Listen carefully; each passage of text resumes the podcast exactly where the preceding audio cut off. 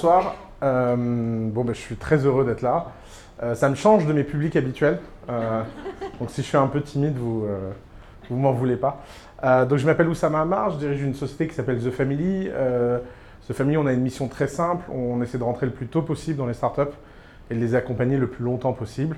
On prend 5% de leur capital et on essaye de faire que ces 5% valent le plus d'argent possible.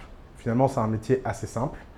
Euh, pour faire ce métier, on a été obligé euh, d'apprendre à faire plein de choses, parce que mine de rien, des grandes startups en Europe, il n'y en a pas tant que ça. L'Europe n'a pas construit de Facebook, Google, etc. Donc euh, on est forcément des pionniers. Et s'est posé la question de pourquoi en Europe on échouait systématiquement dans cette révolution numérique. Alors, la plupart des gens ont une réponse qui est de dire c'est parce que l'Europe, il n'y a pas assez d'argent. Nous, ce qu'on voit, c'est que quand vous avez une bonne startup, vous finissez toujours par trouver de l'argent. Mais le problème, c'est comment faire pour avoir le bon mindset euh, pour attirer cet argent. Et donc, euh, là où tout le monde crée des fonds d'investissement, des incubateurs, des coworking space, euh, des pépinières, des je sais pas quoi, nous, on a voulu créer quelque chose de très complémentaire à tout ça, qui s'appelle The Family. La mission et le nom, le nom et la mission, c'est de créer une famille d'entrepreneurs qui s'entraident, qui se soutiennent et qui peuvent passer ensemble toutes les étapes. Et au fur et à mesure de ce développement, nous, on a développé les activités annexes que ces startups avaient besoin. On a cette devise, c'est qu'il n'y a rien qu'on n'est pas prêt à faire pour que nos startups réussissent, euh, même les choses les plus bizarres et les plus originales. Et on est prêt à le faire de la façon la plus personnalisée possible. Alors, l'un des avantages à faire mon métier, c'est que d'abord, vous voyez beaucoup, beaucoup, beaucoup de startups, beaucoup d'entrepreneurs. On va pas se mentir, c'est un des sujets du soir majoritairement masculin. Euh, S'il y a bien un grand raté à The Family, c'est l'entrepreneuriat féminin. Euh, c'est pas faute d'avoir une CEO qui est une femme et 55% de son équipe qui sont des femmes. Ça n'a pas aidé à mobiliser plus euh, de femmes dans l'entrepreneuriat. Mais grosso modo, quand vous voyez autant d'entrepreneurs, vous apprenez des choses sur deux grands sujets, qui sont nos deux sujets favoris. C'est qu'est-ce que le futur et comment faire pour euh, créer une start-up. Puisque vous voyez tous les ans des centaines de personnes qui essayent. Souvent, les gens pensent que c'est nous qui leur apprenons des choses, alors qu'en fait, on a tous les ans des centaines de profs particuliers qui viennent nous apprendre gratuitement des choses à The Family, qui en plus nous donnent 5%. Je vous dis pas, le modèle, il est vraiment génial. et donc, évidemment qu'on a envie de partager euh, ce qu'on apprend et on a envie de, donner aux gens euh, le sens euh, de notre action. Alors, la première chose, la chose à la base de tout, et c'est sans doute là où on a un, petit débat, les filles, ensemble, c'est que nous, on pense que la fondation de l'entrepreneuriat, c'est l'ambition. Et l'ambition, c'est pas quelque chose d'inné, c'est quelque chose qui s'apprend. Ça, c'est une idée très choquante pour l'Europe. En Europe, on a, une vision très très caricaturale de l'ambition. Euh, on a des bureaux à Londres, Paris, Berlin et Bruxelles aujourd'hui. On a des startups à travers toute l'Europe. On se rend bien compte que dans tous les pays européens, il y a cette espèce de gêne par rapport à l'ambition. L'ambition est liée à deux choses. D'abord, la volonté d'être très très riche. Et ça, c'est quelque chose de tabou. Euh, je ne sais pas comment c'est en Suisse, mais dans tous les pays où on opère, euh, on a une vision des Suisses, vous savez, depuis la France, qui est, magique. Hein. D'ailleurs, je suis étonné de voir aucun lingot. Je, suis vachement déçu, mais bon, vous allez vous rattraper. Euh, donc, évidemment, l'ambition, c'est d'abord, ça se reflète dans quelque chose de concret et d'objectivable qui est l'argent. Et évidemment, l'argent, ce n'est pas tout. On a cette, euh, souvent, les gens en France nous disent des choses Oh là là, The Family, vous parlez beaucoup d'argent, mais l'argent, c'est pas tout. Alors oui, on est d'accord, l'argent, c'est pas tout. Euh, euh, mais il faudrait être névrosé de faire ça pour l'argent. Moi, je pense qu'il faudrait être sacrément névrosé de travailler 90 heures par semaine pour pas gagner sa vie à la fin. Euh, c'est plutôt l'inverse, en fait. Et évidemment que l'argent, c'est pas une finalité, mais c'est le moyen dont vous avez besoin pour être libre et pour faire des choses ambitieuses. Si vous voulez révolutionner l'éducation dans le monde, va falloir être très riche. Si vous voulez révolutionner l'advertisement dans le monde, va falloir être riche. Si vous voulez révolutionner l'événementiel dans le monde, bah, va falloir trouver un modèle. Et en plus, bizarrement, euh, un des trucs qui est très compliqué à comprendre quand on est entrepreneur, c'est que les levées de fonds sont un outil à double tranchant. Euh, on oublie toujours que l'argent qu'on lève, c'est de l'argent qu'on doit rendre. Euh, les investisseurs ne sont pas des associations, ne sont pas des œuvres caritatives. Euh, c'est une forme de dette. Alors, une dette sympathique que vous ne devez que si ça marche, mais ça reste quand même une dette. Euh, quand une entreprise célèbre le fait de lever 100 millions d'euros, euh, ça fait partie du jeu. Hein. Quand vous levez plein d'argent, vous le célébrez parce que D'abord, c'est l'une des façons les moins stupides de perdre l'argent qu'on vous a donné, c'est faire la fête avec. Mais, mais évidemment que après, une fois que la fête est passée et que vous avez une gueule de bois, vous savez que le plus dur reste à faire, c'est que maintenant, il va falloir rendre deux fois, trois fois, quatre fois cet argent, dix fois cet argent euh, si vous avez des investisseurs très, très ambitieux. Et ça, c'est une pression qui ne se résout que par l'ambition. L'ambition, c'est la force qui fait que tout devient simple. Si vous êtes très ambitieux, les choses impossibles ont l'air possibles. Si vous êtes très ambitieux, les choses difficiles ont l'air plus simples. Si vous êtes très ambitieux, vous approchez de cette ligne un peu perturbante qui est le fait de plus être réaliste, d'être dans le rêve. Et c'est quand vous êtes dans le rêve, c'est quand vous avez passé la barre du réalisme que commencent les choses les plus étonnantes. Alors, le problème, c'est que l'entrepreneuriat et l'éducation de l'entrepreneuriat est fait par deux grands types d'acteurs. Les gens qui ont été entrepreneurs et qui vous disent que tout est possible, et les gens qui n'ont jamais été entrepreneurs et qui vous disent que tout est difficile. Alors, pourquoi cet grand écart entre les gens qui ont un jour été entrepreneurs et les autres? C'est tout simplement parce que les gens qui ont une vue théorique de l'entrepreneuriat, ils voient l'entrepreneuriat en dehors du biais du survivant. Une des choses les plus intéressantes dans l'entrepreneuriat, c'est que la plupart des gens qui parlent d'entrepreneuriat sont des entrepreneurs à succès. Les entrepreneurs à succès sont des raretés. Les raretés sont des survivants. Et les survivants, ils ont un biais incroyable, c'est de croire qu'ils ont survécu parce qu'ils sont talentueux. On pourrait discuter du rapport de la chance, on pourrait discuter tout ça, mais ce n'est pas très important. Ce qui est important, c'est que les gens qui l'ont fait savent qu'il est possible de le faire. Et l'un des enjeux à The Family, l'un des grands enjeux en Europe, c'est qu'on a très peu de modèles. On a très peu de gens à qui on peut se référer, les regarder et se dire finalement ce type il est comme moi. Euh, si vous vivez dans la Silicon Valley, euh, chose que j'ai faite pendant quelques années, il y a un côté très marrant qui est de rencontrer tous ces gens légendaires et de les voir à des barbecues parce qu'ils ont vraiment l'air ridicules. Quand vous avez Zuckerberg qui est en short devant des steaks, il a tout de suite moins l'air maître du monde. C'est l'impact, il est incroyable. Hein. Le grill, euh, l'odeur, euh, la, salive qui monte. Vous dites bon, en fait, Zuckerberg est, un hamburger comme un autre. Euh, et en fait, ça, ça crée quelque chose dans votre mental qui est de vous dire bon bah, si lui il a réussi, alors que franchement, il porte un hoodie, il n'est pas très charismatique et puis il n'a pas l'air très impressionnant. Si lui, il l'a fait, pourquoi moi je ne le fais pas? Et vous voyez, évidemment, il y, a, plein de choses cachées derrière ce raisonnement. Il y a, une pointe d'ego, il y a une pointe d'égoïsme, euh, il, y a, une pointe euh, euh, de désillusion. Évidemment que tout le monde n'y arrive pas. Mais c'est hyper important de commencer contre le réalisme. Le réalisme, c'est l'ennemi. Or, premier taquet de la soirée.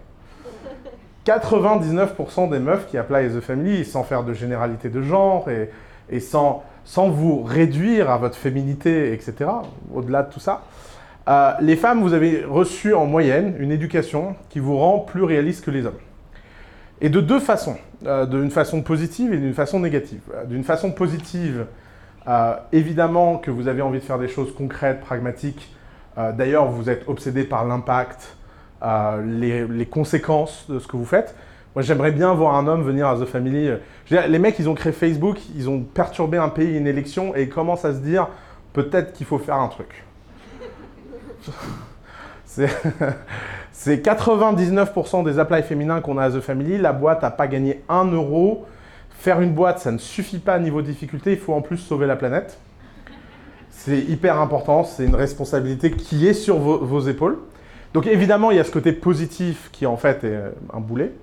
Et puis, il y a l'autre euh, côté par rapport à ça qui est de se dire, finalement, lorsque je regarde une histoire à succès, je la regarde toujours par la fin et jamais par le processus.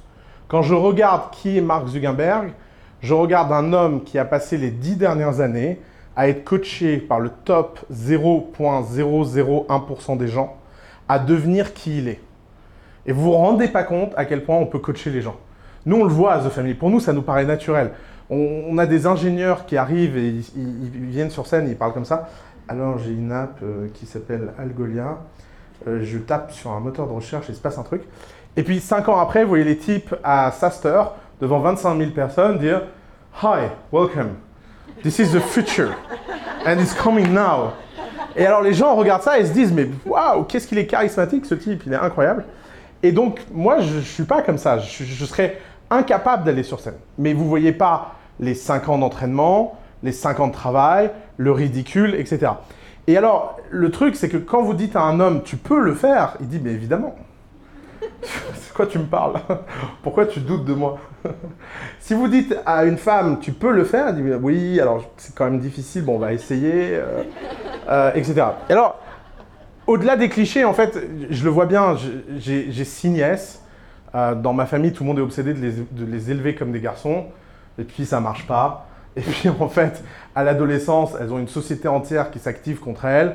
Et puis, euh, elles aimaient les maths en CM2, puis en quatrième, elles veulent plus entendre que parler de Kim Kardashian. Et tout le monde, et tout le monde est atterré, quoi. Mais, mais, mais cette lutte contre la société qui est permanente, c'est finalement une lutte que vous avez besoin de faire en tant que femme entrepreneur, puisque l'entrepreneuriat est avant tout une rupture. La première acte d'un entrepreneur, c'est de rompre. Un entrepreneur, qu'il soit un homme ou une femme, doit rompre d'abord avec lui-même, parce que tout ce qui vous définit, et tout ce que vous considérez être votre identité sont peut-être des points forts, peut-être des points faibles. Si vous décidez d'être entrepreneur, vous rentrez dans une quête qui dit OK, qui je suis ne compte plus. Ce qui compte, c'est ce que les clients ont besoin et je vais devenir ce que les clients ont besoin. Et donc, ça veut dire changer des pans entiers de votre personne. Nous, à The Family, on voit des ravalements de façade très impressionnants. Des, des gens, ils rentrent, euh, ils ont des colonnes corinthiennes, ils sortent, ils sont des buildings haussmanniens. C'est incroyable de voir à quel point ce qu'on appelle personnalité, euh, caractère, capacité, aptitude, tout ça, c'est des choix si vous décidez de travailler très dur. Ensuite, il faut faire une rupture avec votre milieu. Quel est le propre des gens qui ne se sont jamais lancés? C'est qu'ils ne, se ne se lanceront jamais. C'est ça le point. Le point, c'est que les gens qui ne sont pas entrepreneurs ne le seront jamais. Et donc, aller prendre des conseils auprès de ces gens-là, c'est la pire façon de faire quoi que ce soit. C'est un peu comme si vous étiez vierge et que vous allez faire l'amour pour la première fois et vous dites je vais aller chercher des conseils auprès d'un prépubère parce que il a l'air vraiment biologiquement apte à me donner des conseils. Il est, il est vraiment extérieur, il a un point de vue, je, je vais pouvoir prendre plein de conseils. Évidemment, c'est catastrophique, ça viendrait à l'idée de personne de faire ça. Et pourtant, dans l'entrepreneuriat, tout le monde fait ça. Il n'y a qu'à voir dans la plupart des institutions d'accompagnement des entrepreneurs la fascination pour les grands groupes. Pourquoi on amène des gens de grands groupes aider des entrepreneurs? D'abord parce qu'ils ont beaucoup de temps libre. Donc, euh, ils n'ont pas besoin d'être payés. Ils ont déjà un salaire. Et on les met face à des entrepreneurs pour leur dire ce qu'eux n'auront jamais fait de leur vie. À savoir prendre des risques, à savoir se mettre en danger, à savoir prendre des coups. Et l'entrepreneuriat, c'est à ça de physique. C'est que la seule façon d'apprendre à être entrepreneur, c'est d'entreprendre. Et la seule façon d'entreprendre, c'est de prendre des coups et de devenir addict à ces coups. De se dire qu'à chaque fois qu'on prend un coup, c'est un enseignement. Et il y a quelque chose d'incroyable dans l'entrepreneuriat, c'est que l'entrepreneuriat est un domaine dans lequel le critère de vérité est absolu. Si vous gagnez de l'argent, vous avez raison. Si vous en perdez, vous avez tort. Et le montant que vous perdez, c'est le montant de la leçon que vous méritez. Ça se price incroyablement automatiquement. Et toutes vos questions d'ego n'ont plus d'intérêt. Et c'est là où en fait commence le premier test entrepreneurial.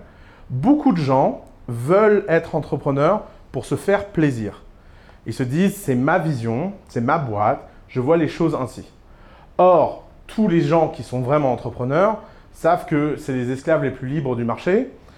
Ils ont un truc qui s'appelle le client, qui a un feedback horrible. Tous ici dans cette pièce, quand vous êtes client, vous vous rendez pas compte à quel point vous devenez inhumain on, est tous, on, a, tous cette schizophrénie, on croit qu'on est des gens sympas jusqu'au moment où on est client. En plus, en tant que client, on a des pressions très étranges du genre je veux le top de la qualité au prix le moins cher, tout de suite. Quoi? C'est pas logique. Non, j'exige ça.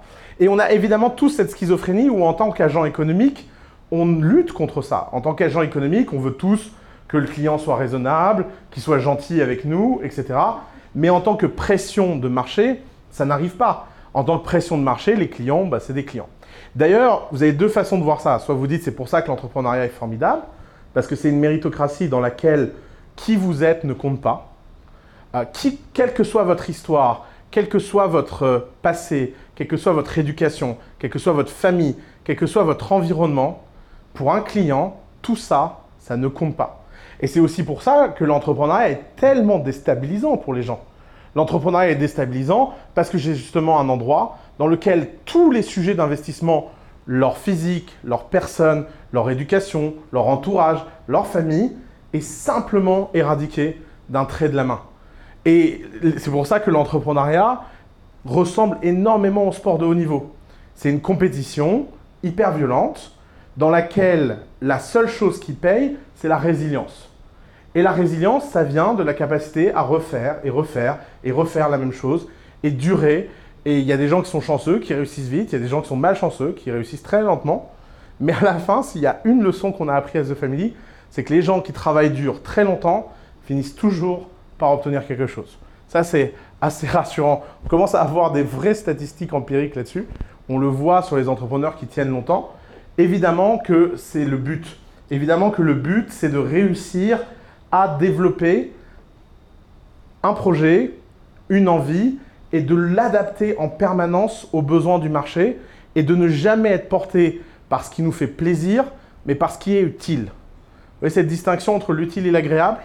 Leçon numéro un de l'entrepreneur. Tous les entrepreneurs qui démarrent passent leur temps à faire des choses agréables jusqu'au moment où ils n'ont plus le choix et ils doivent faire des choses utiles. Alors, deuxième question qui revient très souvent euh, dans, les, dans les, les, femmes qui postulent chez nous, c'est la scalabilité vs faire un business euh, tranquille. Alors, il n'y a rien de mal à vouloir faire un lifestyle business. Il n'y a rien de mal à vouloir faire son truc dans son coin. Euh, D'ailleurs, si je demande ici qui a un business de service, qui ici a un business de service vs produit Vous voyez, la plupart d'entre vous avaient un business de service. Les business de service, ils ont un avantage et un inconvénient. Un avantage, c'est qu'ils sont très peu risqués. La barrière pour gagner sa vie dans le service, elle est moins élevée que dans le produit. Un inconvénient, ils ne scalent pas. Ils peuvent jamais devenir gros. Alors cet inconvénient, il est plus profond que ce que vous imaginez. Pourquoi? Parce que le service, c'est un marathon, là où le produit, c'est un marathon qui se court en sprint, et dans lequel vous pouvez arrêter à tout moment. Si dans le service, vous arrêtez de travailler, vous perdez votre boîte. C'est pour ça que le service, c'est tellement dur.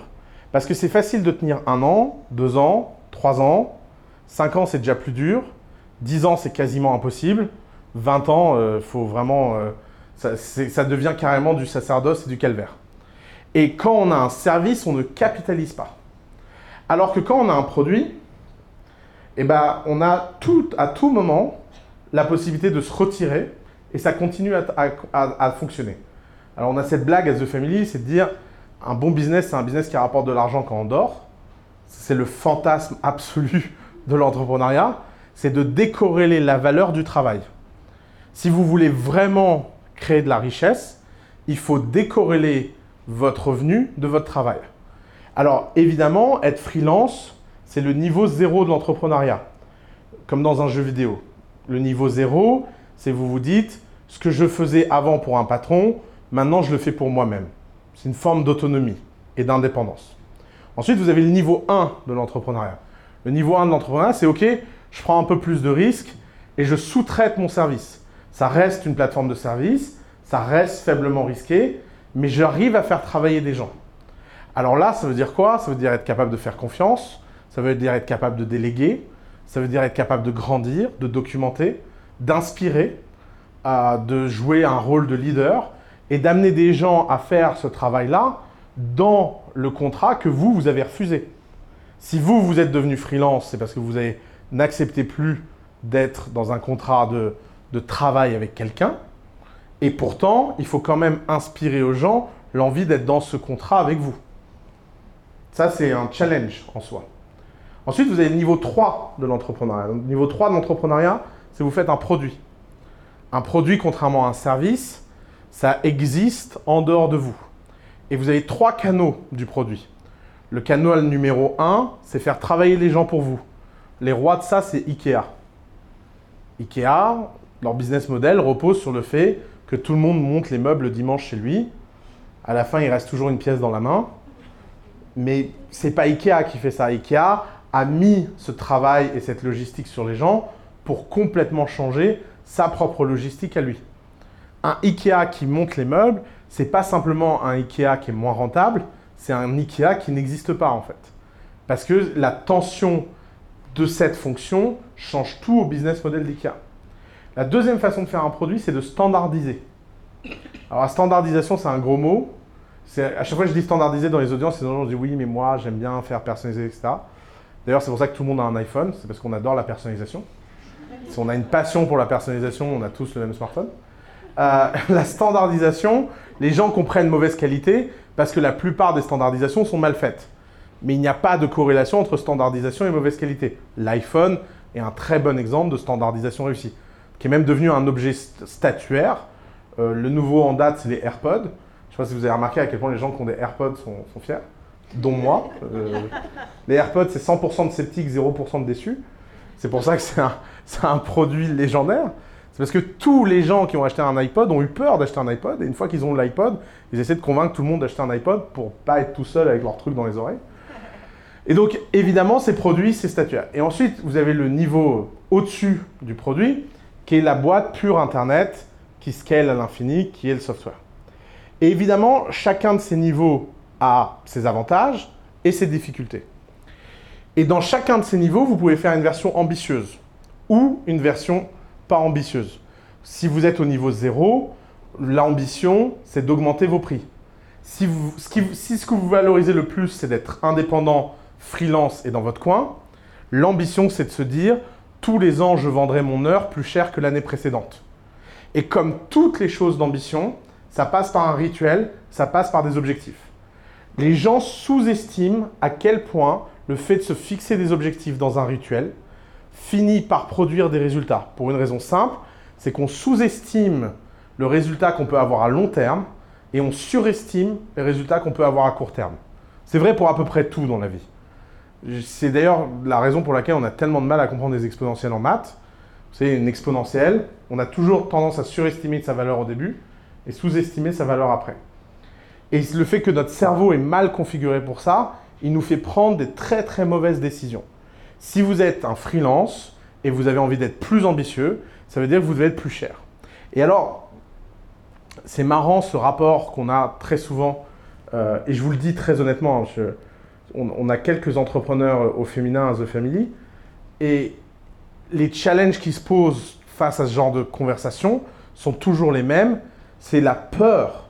C'est la peur de perdre ce qu'on a. C'est de se dire, si je monte les prix, les gens que j'ai maintenant, je vais les perdre. Mais justement, les perdre, ça fait partie du processus, puisque ça s'appelle pas les perdre, ça s'appelle progresser.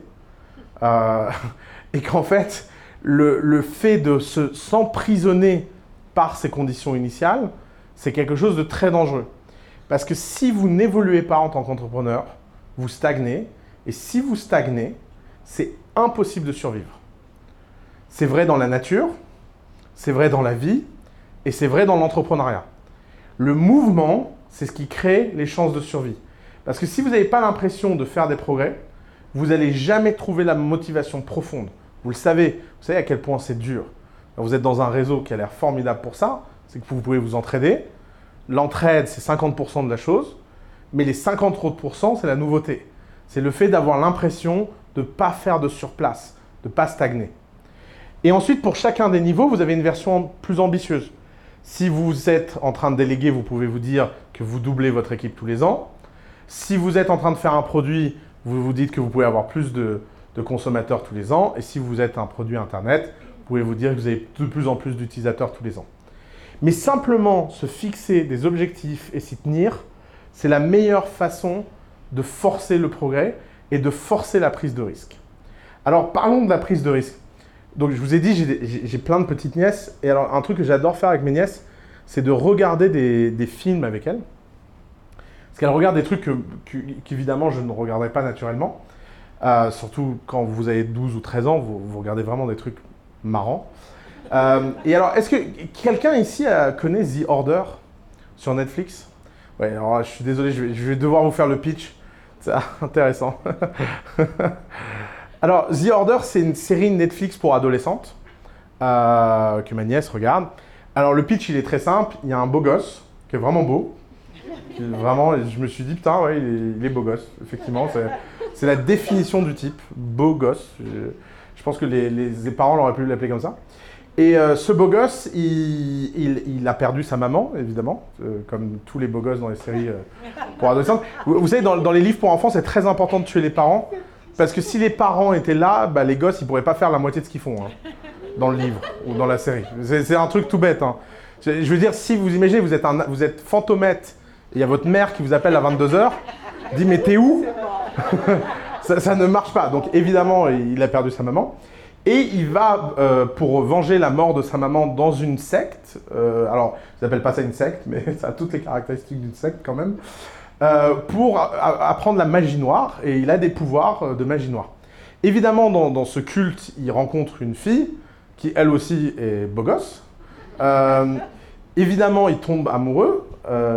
et ils ne savent pas si utiliser la magie noire pour des bonnes raisons, est-ce que c'est bien ou mal? En clair, c'est le pitch de la série. Est-ce que la magie noire, c'est forcément noir? Ou est-ce qu'on peut utiliser la magie noire pour faire un meilleur monde? Ou est-ce que la magie noire nous prend, nous fait passer du côté obscur de la force? Bon. Et à un moment, il y a cette scène incroyable, qui est, la meilleure scène des neuf épisodes.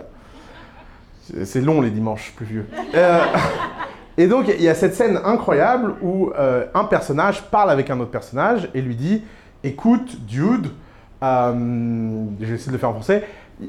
Il, paraît qu'il y a un loup-garou sur le campus qui a tué des étudiants la semaine dernière. Et le mec, il fait Waouh, c'est fou, hein, un loup-garou, c'est quand même dingue.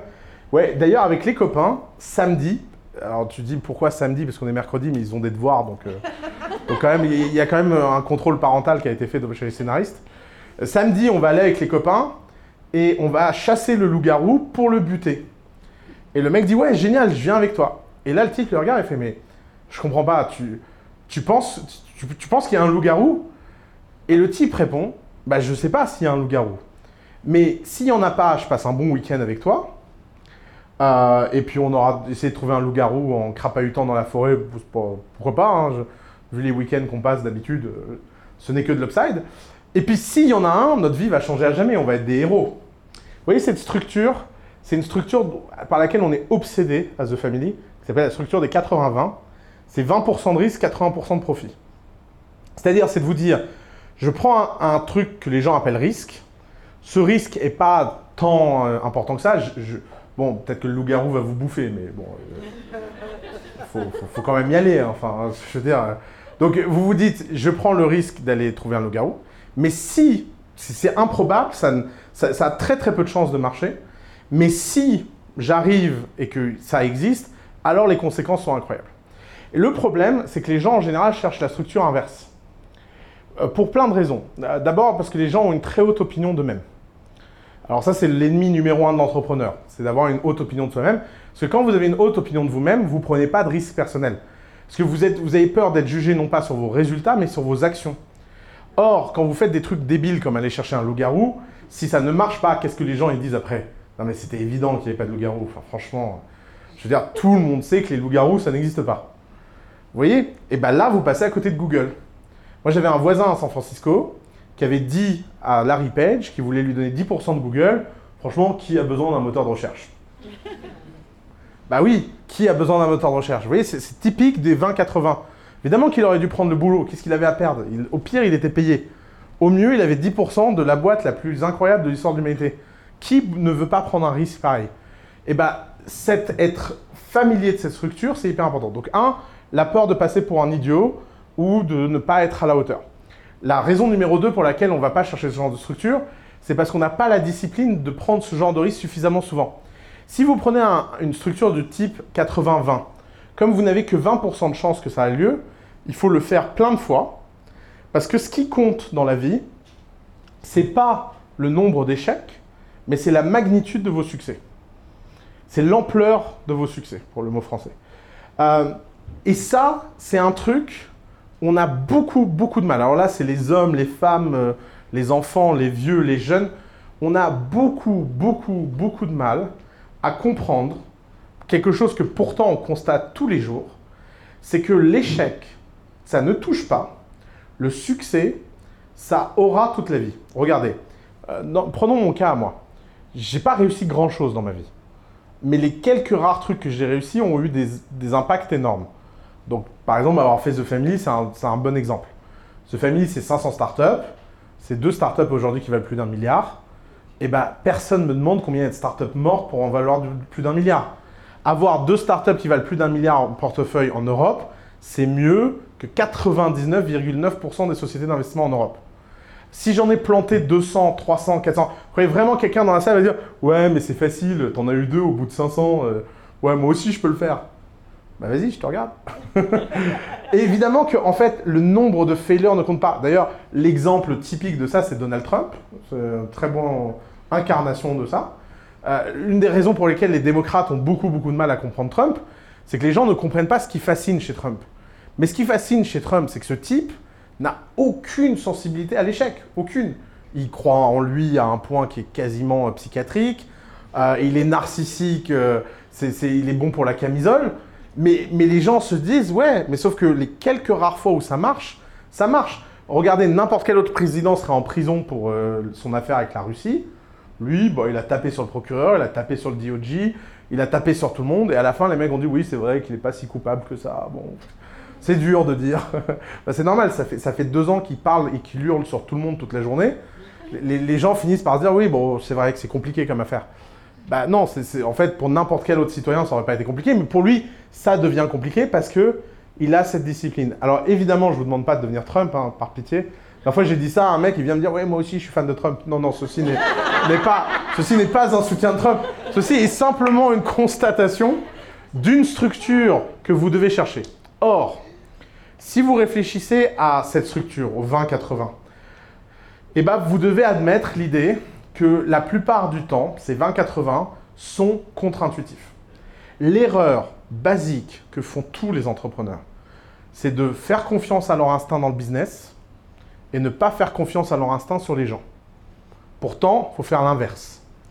Dans le business, l'instinct, c'est la mort. La valeur de votre business, elle est toujours en dehors de ce que vous comprenez. Par définition. Ce que vous comprenez, c'est une boîte. Alors si vous êtes très intelligent, cette boîte elle est très grande. Si vous n'êtes pas très malin, cette boîte elle est petite. Mais par définition, à tout instant, à tout moment, le maximum de la valeur est forcément en dehors de cette boîte. Puisque tout ce que vous ne savez pas vaut plus que tout ce que vous savez, par définition. Qui que vous soyez, quelle que soit votre compréhension de l'univers, tout ce que vous ne savez pas et que vous ne comprenez pas vaut plus que tout ce que vous savez et que vous comprenez. Vous êtes Bill Gates, vous avez compris plein de choses, vous avez plein d'argent, vous êtes l'homme le plus riche du monde, pourtant, la somme de ce que vous ne comprenez pas vaut infiniment plus que les 80 ou 100 milliards que vous avez sur un compte. Aucun être humain n'a réussi à passer ce threshold. Aucun.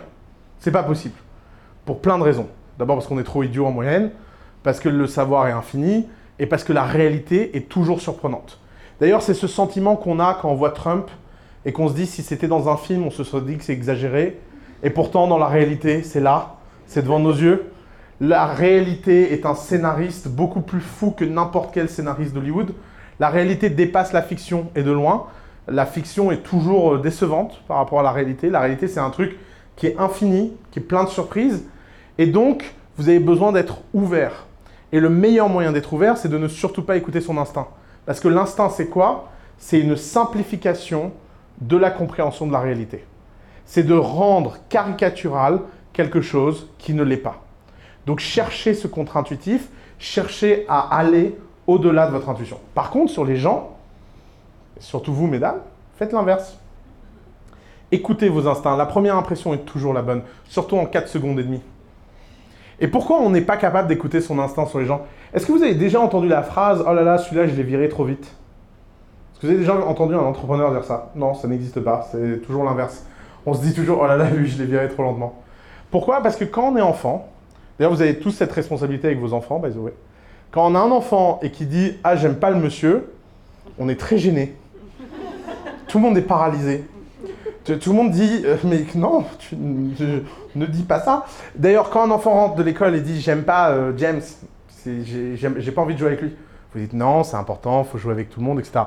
Dieu merci, hein, on n'est pas élevé pour devenir des entrepreneurs. Si on était élevé pour devenir des entrepreneurs, on serait dans une société affreuse. Mais quand vous devenez entrepreneur, vous devez désapprendre ça.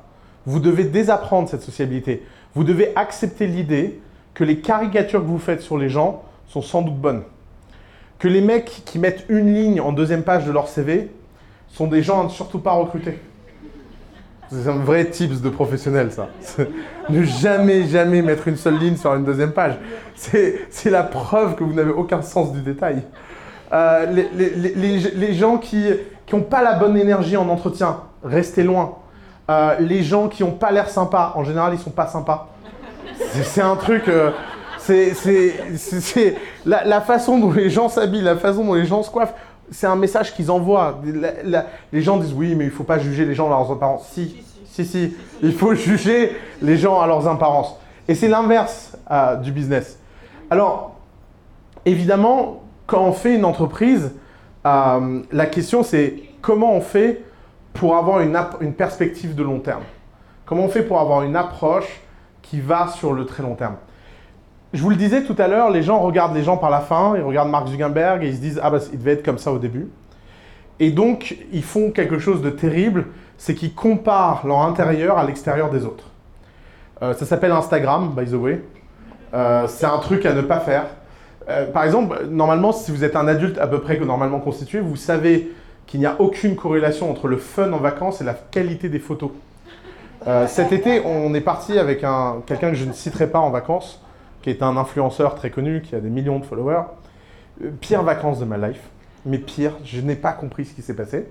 En fait, j'ai compris que c'était 8 heures de travail par jour de faire des photos. Et je me suis jamais autant fait chier. Troisième jour, j'ai lâché l'affaire. J'ai pris un avion, je suis parti ailleurs. Euh, et j'ai dit à mon associé, je ne recommence plus jamais cette connerie. cette espèce de cinglé, je ne veux plus jamais le voir de ma vie. Parce qu'en fait, pendant trois jours, ce qui s'est passé, c'est que tout était une raison de faire la photo parfaite et que fait pour faire une photo parfaite, il faut beaucoup beaucoup travailler. Si vous regardez mon Instagram, vous verrez que les photos sont pas terribles, mais je peux vous dire que moi je m'éclate en vacances. Donc il n'y a, aucune corrélation entre la qualité des photos et la réalité des vacances qu'il y a derrière. Et d'ailleurs c'est pour ça que Instagram rend beaucoup de gens très malheureux, c'est parce qu'ils comparent ce qu'ils vivent à l'intérieur d'eux avec l'extérieur des autres et ils imaginent que leur vie est parfaite. Et ce phénomène, on le fait sur Instagram et dans l'entrepreneuriat. Les entrepreneurs sont les spécialistes de ça. Et alors, il y a un ennemi à ce phénomène qui est l'auto-jugement. L'auto-jugement, c'est votre ennemi vis-à-vis de l'ambition et du mindset. Pourquoi? Parce que soit vous êtes du côté dépressif de la force, et vous vous auto-jugez, et comment vous vous auto-jugez? Bah mal.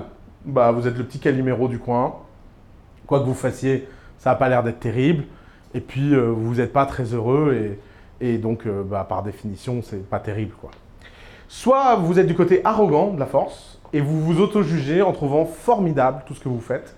Et bah, c'est pareil, ça va mal finir. Et en fait, l'auto-jugement, euh, être capable de s'auto-juger correctement, c'est un pouvoir magique auquel personne ne peut avoir accès. C'est pas possible. D'ailleurs, un domaine dans lequel on voit ça, c'est le sport de haut niveau, la musique de haut niveau et tous les métiers à très très forte pression, puisque c'est des métiers dans lesquels les gens prennent des coachs et des soutiens immédiatement. Quand vous êtes un maestro en musique, vous avez toujours un prof de musique à qui vous faites confiance. Vous n'allez pas commencer à essayer de vous écouter vous-même. Votre prof vous dit... D'ailleurs, votre prof est incapable de jouer la plupart des morceaux que vous jouez. Hein. C'est même l'une des caractéristiques des gens qui sont profs de maestro en musique. Hein. Ils sont incapables de faire ce que vous faites. Mais par contre, ils sont capables de vous dire si vous êtes juste ou pas, si vous êtes au top de votre performance ou pas. Et quand vous êtes musicien, à ce niveau-là, bah, vous écoutez, vous dites oui, bah, vous faites plus, il vous dit non, vous arrêtez, vous faites autre chose.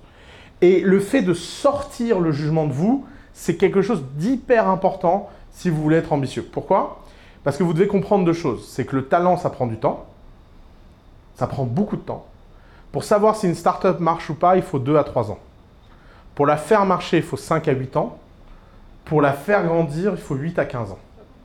C'est ça le délai. Dites-vous que si vous démarrez un projet, et on va parler de ça sur comment choisir son idée, c'est un mariage qui dure 15 ans.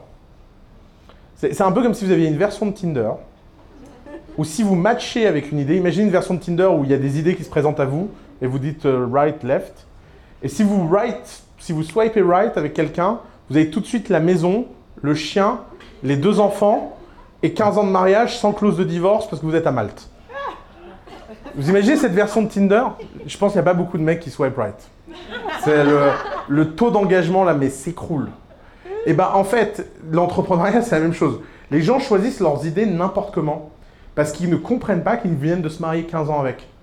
Les, startups qui échouent, échouent vite. Les startups qui réussissent, réussissent très lentement. Et donc, qu'est-ce que vous avez besoin de faire? Vous avez besoin de comprendre deux choses. Vous avez besoin d'objectiver votre relation avec votre boîte. Et donc d'avoir une unité de mesure qui permet de voir si votre boîte va bien ou pas. Et une seule. Parce que vous ne voulez pas une complexité dans laquelle vous trouvez toujours une excuse. Alors, ça peut être le, plus simple, c'est le chiffre d'affaires. Est-ce que ça monte ou pas? C'est très simple. Après, il y a des business un peu plus compliqués, ça a besoin d'être autre chose. Mais vous avez besoin d'objectiver, de vous pouvoir regarder dans un miroir et de vous dire ça monte, c'est bien, ça descend, c'est pas bien. Et de pouvoir simplement faire face à cette réalité sans peur et de façon objective. Et la deuxième chose que vous avez besoin de faire, c'est que vous avez besoin de vous dire que quoi qu'il arrive, quoi que vous fassiez, que ce soit réussi ou que ce soit un échec, ce qui compte, c'est le voyage. Parce qu'en fait, le succès, ça n'existe pas. Il n'y a rien qui est... Qu'est-ce que c'est le succès? Vendre votre boîte 100 millions? Je vais vous présenter des dépressifs qui ont vendu leur boîte 100 millions. Euh, tous les gens qui vendent leur boîte finissent malheureux. On la connaît, cette histoire. On l'a vu des dizaines de fois dans The Family. Euh, D'ailleurs, vous savez, il y a le type qui a créé Minecraft. Vous connaissez ce jeu Minecraft? Euh, Il a vendu ça à Microsoft pour 3 milliards 9. Il avait 100% de la boîte, donc il a touché 3 milliards 9.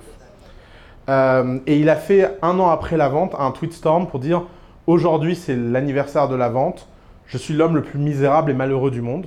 Et il explique pourquoi ces 3 milliards 9 représentent la fin du monde pour lui. Donc il explique qu'il a perdu tous ses amis parce que évidemment aucun de ses amis est milliardaire et qu'il n'y en a pas un seul qui peut suivre. Et que soit il paye tout pour tout le monde et les amis se sentent mal, soit il paye rien pour tout le monde et personne ne peut suivre. Parce que 3 milliards 9, bon bah forcément ça change un peu votre façon de vivre. Qu'il passe son temps à être pitché toute la journée par des gens qui veulent son argent, qu'il n'a pas rencontré une seule femme depuis 4 ans où il sait si c'est pour son argent, pour lui, il passe son temps à paranoïser en se disant qu'il ne sait plus quelle est sa valeur personnelle, etc. Et donc il a fait tout ce tweet storm qui est très émouvant, je vous invite à le lire. Euh, nous pauvres, on devrait avoir plus d'empathie pour les gens riches, c'est un vrai, euh, un, un- vrai challenge collectivement qu'on devrait avoir. Et, euh, et- et, alors, ce qui est complètement terrible, c'est que des millions de gens dans le monde l'ont évidemment insulté.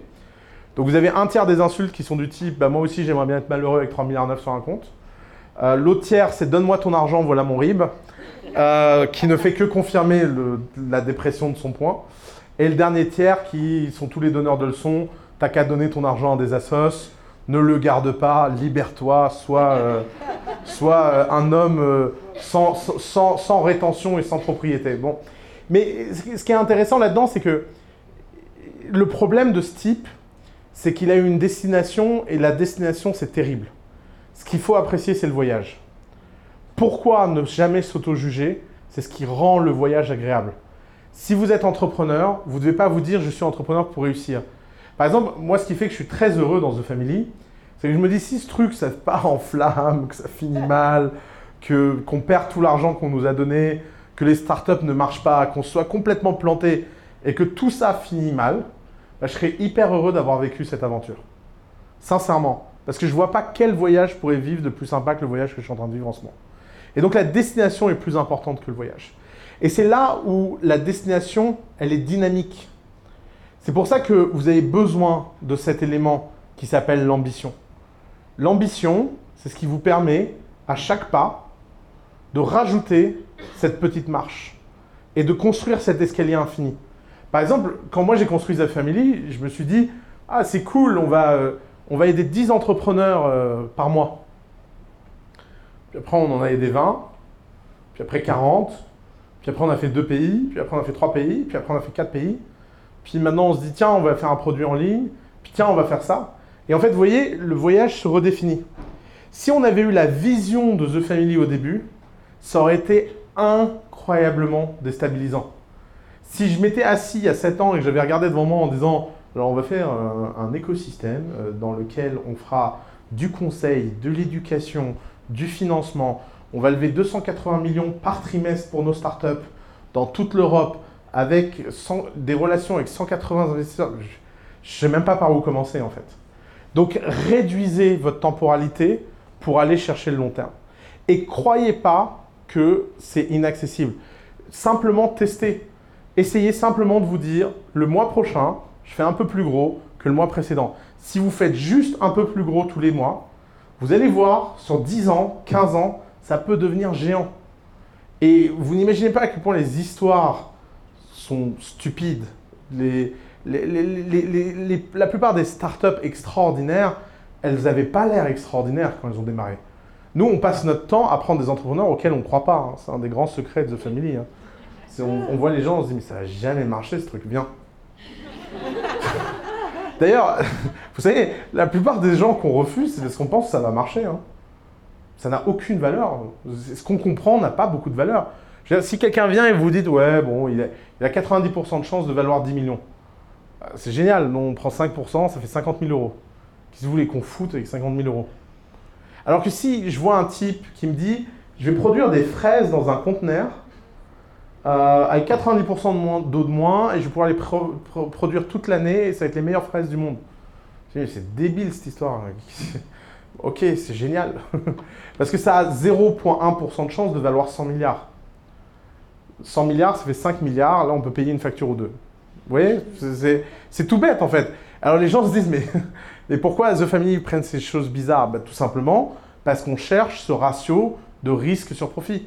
Maintenant, la question qui se pose à vous en tant qu'individu, c'est quel est le niveau de risque que vous voulez prendre? Et le niveau de risque que vous voulez prendre, il n'y a pas de raison de le réduire. Le risque, ça rend heureux. Retenez ça. Je le sais, je le vois tous les jours. C'est la sécurité qui rend malheureux. Des gens, est-ce que vous avez déjà vu quelqu'un prendre des risques et venir vous dire qu'il le regrette? Alors des fois, ça ne marche pas. Mais ce n'est pas le, risque qui regrette, c'est le résultat. Alors que des gens qui ont fait un choix de sécurité et qui, au bord de la mort, le regrettent, ça, il y en a plein. Euh, on, a, on a une formation qui s'appelle Coup d'État, euh, qui aide les entrepreneurs francophones. Vous pouvez aller sur coupd'état.co. C'est une série de vidéos sur l'état d'esprit pour être entrepreneur. Et euh, Coup d'État est bizarrement regardé par des infirmières à Toulouse. N'allez pas me demander pourquoi, je ne sais pas. C'est un, des grands. c'est une grande surprise de l'univers. Et donc elle regarde ça en groupe, et en plus c'est des infirmières en service, je ne sais plus comment on appelle ça, mais qui accompagnent les gens qui meurent. Euh, palliatif, merci. Et donc on les a rencontrées, elles sont venues nous voir, elles nous ont dit voilà, c'est génial vos vidéos, ça, nous donne le moral, la pêche. Euh, tu, dis bon d'accord. Et alors on leur a posé la question, quelle est la phrase qu'elles entendent le plus souvent chez les gens qui vont mourir? Et c'est toujours les mêmes regrets qui reviennent. C'est toujours, toujours les mêmes regrets. Je regrette de ne pas avoir dit à machin que je l'aimais alors qu'en fait j'aurais dû lui dire. Donc si vous aimez quelqu'un, dites-lui, hein, par pitié.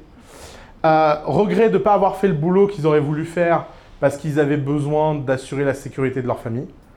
Et ça, en fait, bah, ça n'assure pas la sécurité. Parce qu'aujourd'hui, on vit dans un monde où la sécurité n'existe plus. N'oubliez pas que la sécurité économique est un concept très récent dans l'histoire de l'humanité et qui ne va pas survivre très longtemps. C'est très facile à comprendre. La sécurité économique, c'est un accident de la Seconde Guerre mondiale qui se comprend très facilement. C'est qu'à la sortie de la, Grande Guerre mondiale, il fallait tout reconstruire. Donc par définition, l'économie était planifiée. Parce que si tout est détruit et qu'il faut reconstruire, c'est pas compliqué de voir que ça monte. Et donc il y a un deal qui a été passé dans la société. C'est je donne à une génération entière des opportunités économiques qu'elle ne mérite pas.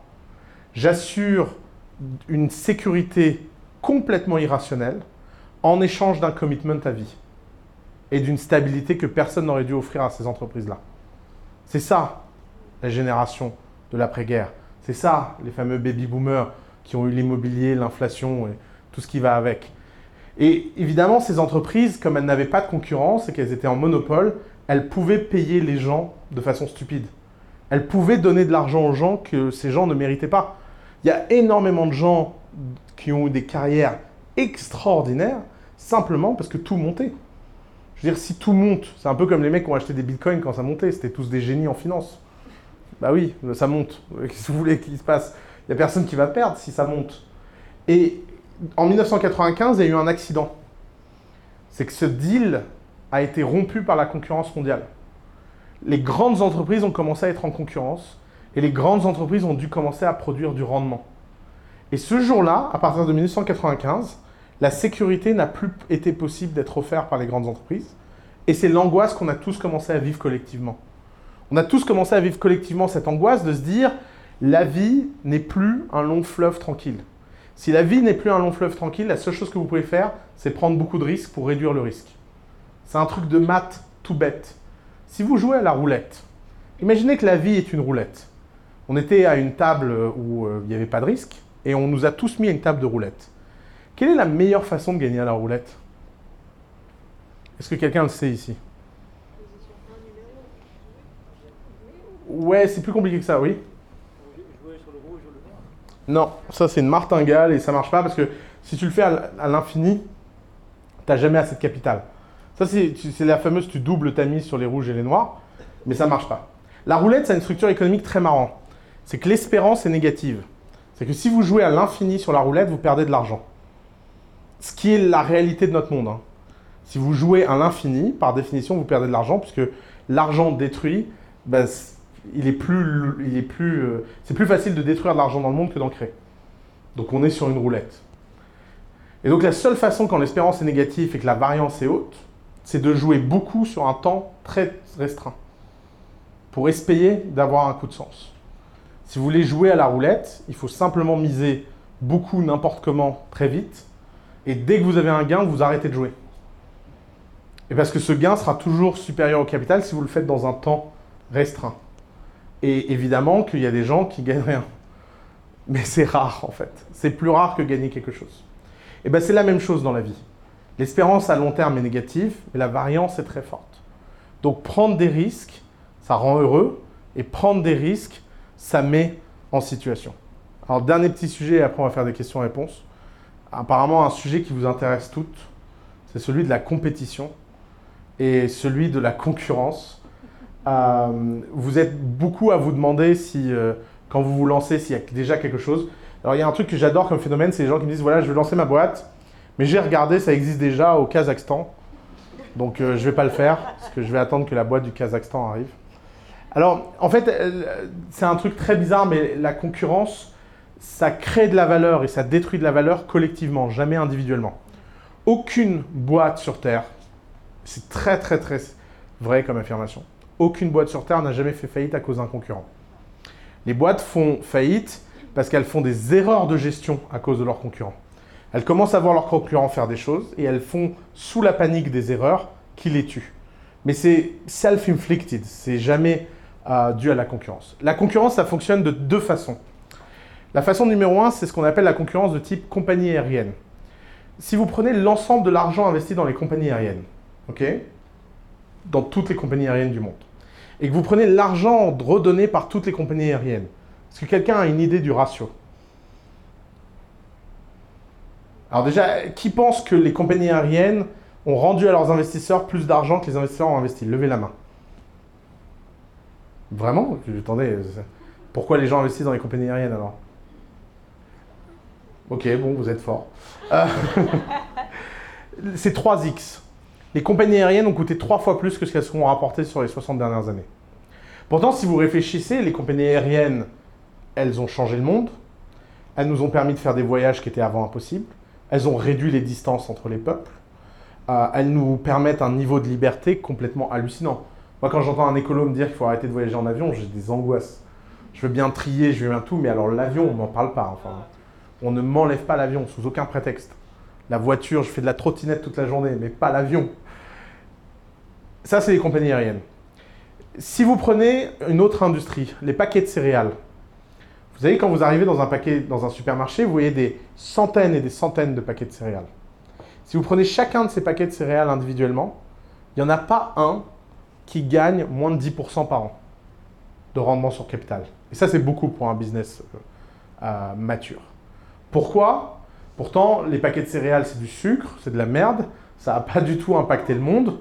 Et pourtant, les paquets de céréales sont une industrie dans laquelle la concurrence crée de la valeur. Donc vous voyez, la concurrence, ça détruit soit de la valeur collectivement, soit individuellement. Pourquoi? Parce qu'il y a des industries dans lesquelles le coût d'acquisition et la fidélité client est nul.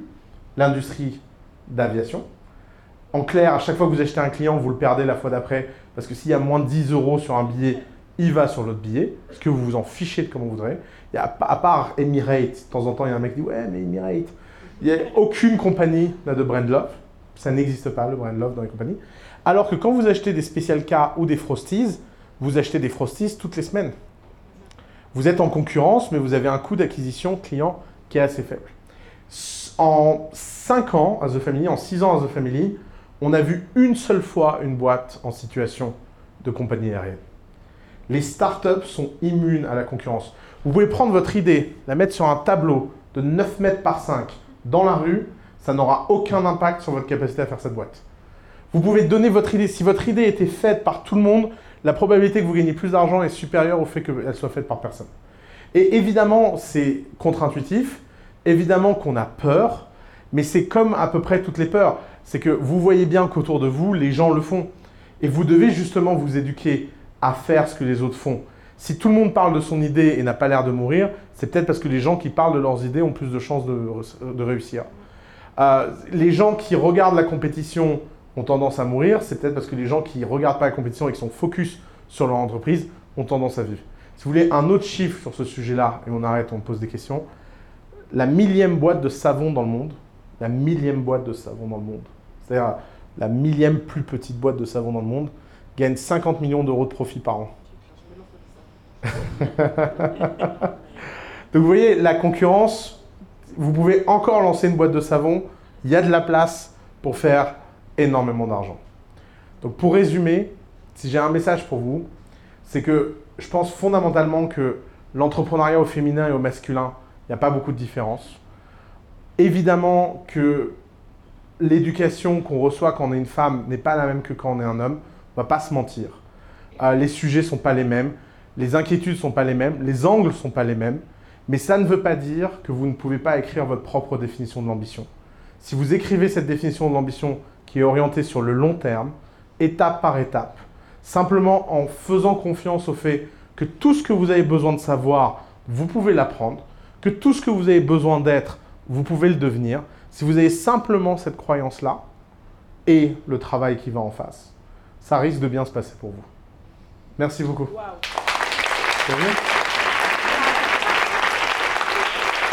C'est sympa d'avoir les bruitages en live en plus. C'est un truc. Euh, je vais te prendre avec moi. Tu vas, faire cheer up dans mes conférences. Question est-ce que vous êtes timide en Suisse ou pas? Ouais, ça a l'air. En général, les gens qui disent ouais, non, ça va alors. Alors, question, on y va. Ouais. Ouais, bah tu regardes The Order, toi, alors. Hein. Vas-y, parle fort, je répéterai ta question. Alors, on imagine souvent que quand on lance une start-up aujourd'hui, que ce soit dans la tech, que ce soit innovant, que ce soit plein de trucs, que nous, on n'est pas forcément parce qu'on est dans le service et qu'on est dans un autre délire, on va dire.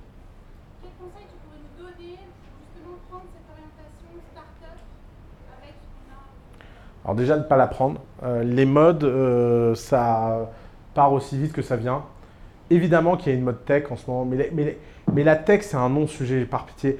La, tech, ça fascine. C'est comme la chamanerie.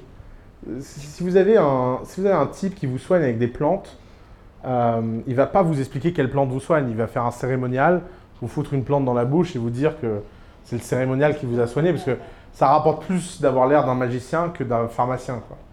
Euh, et c'est un peu le problème des mecs dans la tech. C'est un peu, c'est tous ces arnaqueurs qui viennent oui, moi j'ai une boîte blockchain, AI. Euh.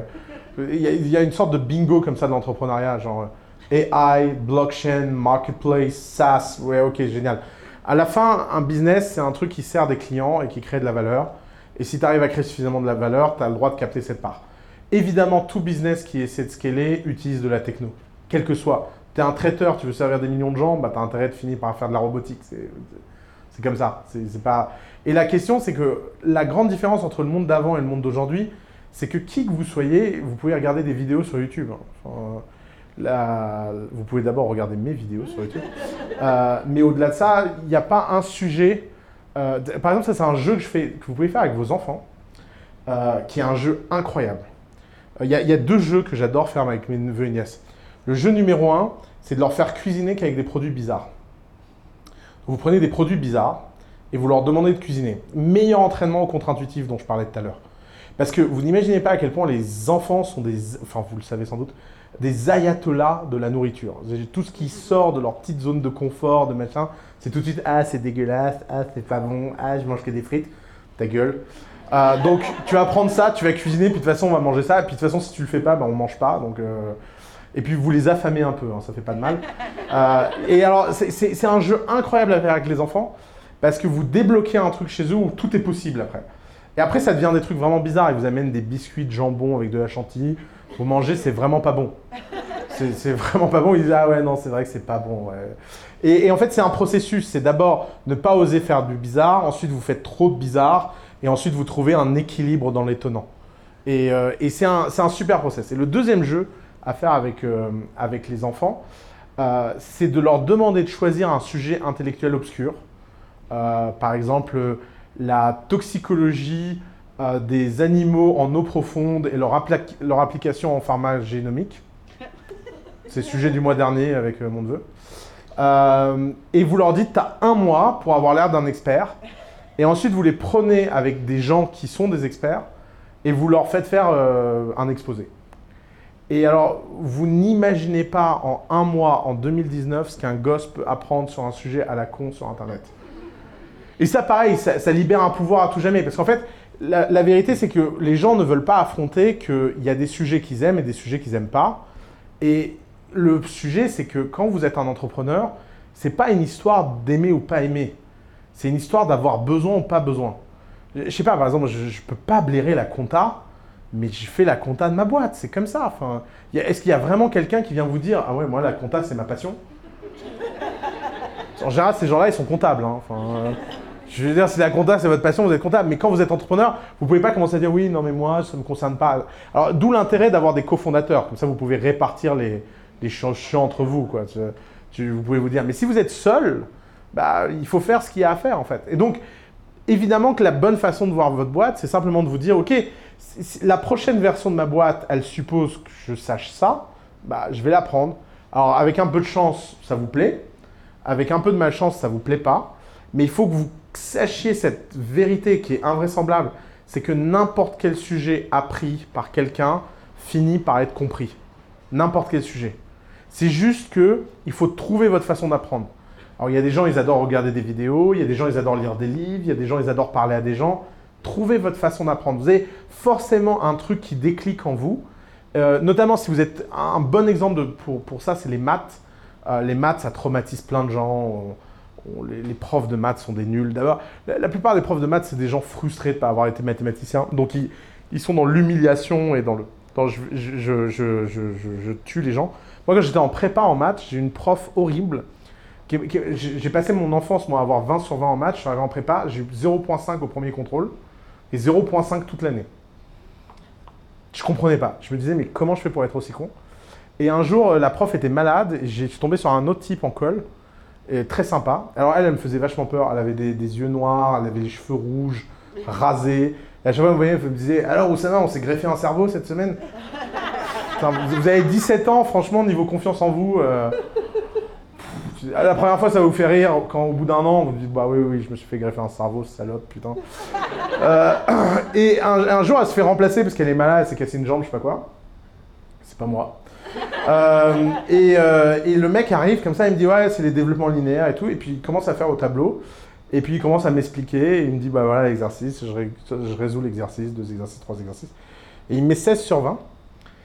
Et, euh, et, la prof revient de, de malade, elle voit ma note en colle, elle dit mais qu'est-ce qui s'est passé? Vous vous l'êtes enfin fait greffer ce cerveau? Et elle n'arrivait pas à croire que j'avais eu 16, elle pouvait pas le croire, et elle me dit mais c'est qui ce nul qui vous a évalué? Et, en fait, ce jour-là, moi, j'ai compris qu'en fait, le problème, c'était pas moi, c'était elle. C'était elle qui était complètement incapable de m'expliquer. Et en fait, c'était pas normal que vous êtes en prépa, vous avez le 0,1% des bons élèves français et 90% de la classe à 0,5. Mais elle est où l'arnaque en fait? Et vraiment, euh, moi, j'ai quitté la prépa après ça et ça a été mon moment, mais vraiment de wake-up. Je me suis dit, mais fini les conneries. Si je veux faire des maths, je vais en ligne, je trouve un mec sympa, calme, qui m'explique de la façon dont j'ai envie de comprendre. Je, je comprends rien à la géométrie, mais c'est pas grave, je vais trouver un, moyen calculatoire de voir les choses. Je vois pas bien les choses. Et, et c'est ça en fait, être entrepreneur. Être entrepreneur, c'est arrêter de subir les choses et être en contrôle. Mais c'est aussi faire des choses que vous n'aimez pas. En ce moment, dans l'époque, il y a un discours de passion qui devient dangereux. Et au début, il a fallu dire aux gens, suivez votre passion et tout. Maintenant, ça devient un peu dangereux. On a l'impression, on a l'impression que si les gens sont pas dans le kiff permanent, c'est ça va pas. Il y a un peu une espèce de dictat du bonheur en ce moment qui me gonfle. Genre, euh, ouais, les mauvaises nouvelles, c'est pas grave. Mais si, les mauvaises nouvelles, c'est grave. Mais il faut continuer, c'est ça l'important. C'est pas, c'est pas que vous êtes un- une machine qui est toujours au top et toujours heureux. Non, c'est que que vous soyez au top ou pas, bah vous avancez, vous marchez et vous essayez de courir. Et c'est ça en fait l'enjeu. Et donc, pour ta question sur la tech, eh ben, il faut juste l'incorporer au fur et à mesure des besoins de votre boîte. Et il n'y a pas une boîte qui ne peut pas faire mieux que l'année d'avant et qui ne peut pas avoir cette volonté de faire mieux. Il faut juste trouver votre rythme et votre façon de le faire.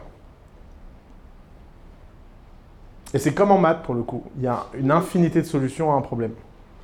Oui, moi je vais du coup poser une question que beaucoup de genuine me posent lors des séances d'info. Souvent j'espère que je vais donner la même réponse. hein. T'imagines, mais t'imagines le risque que tu prends? Euh, on me demande souvent, quand on commence un projet, il y a toujours cette question autour de la gratuité. Très souvent, il y a hum, une peur, j'imagine, euh, de se faire payer d'entrée de jeu. Et donc, euh, il y a un peu ce réflexe. Enfin, moi, j'ai beaucoup comme ça de nanas qui commencent en offrant le service gratuit ou le produit gratuit, etc. Et alors arrive la problématique de à quel moment on passe.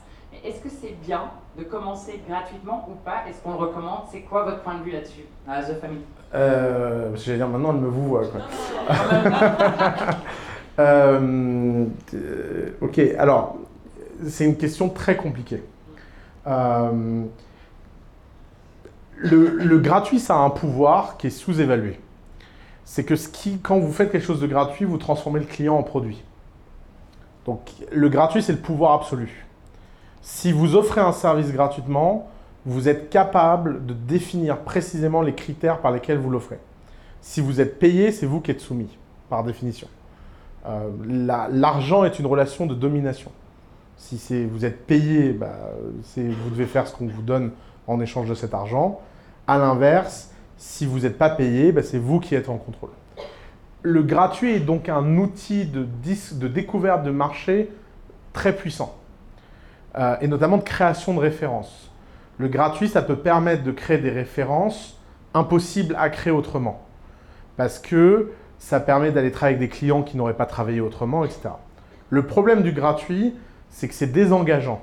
Quelqu'un qui n'a pas payé n'est pas engagé, et que donc la domination demande encore plus d'efforts.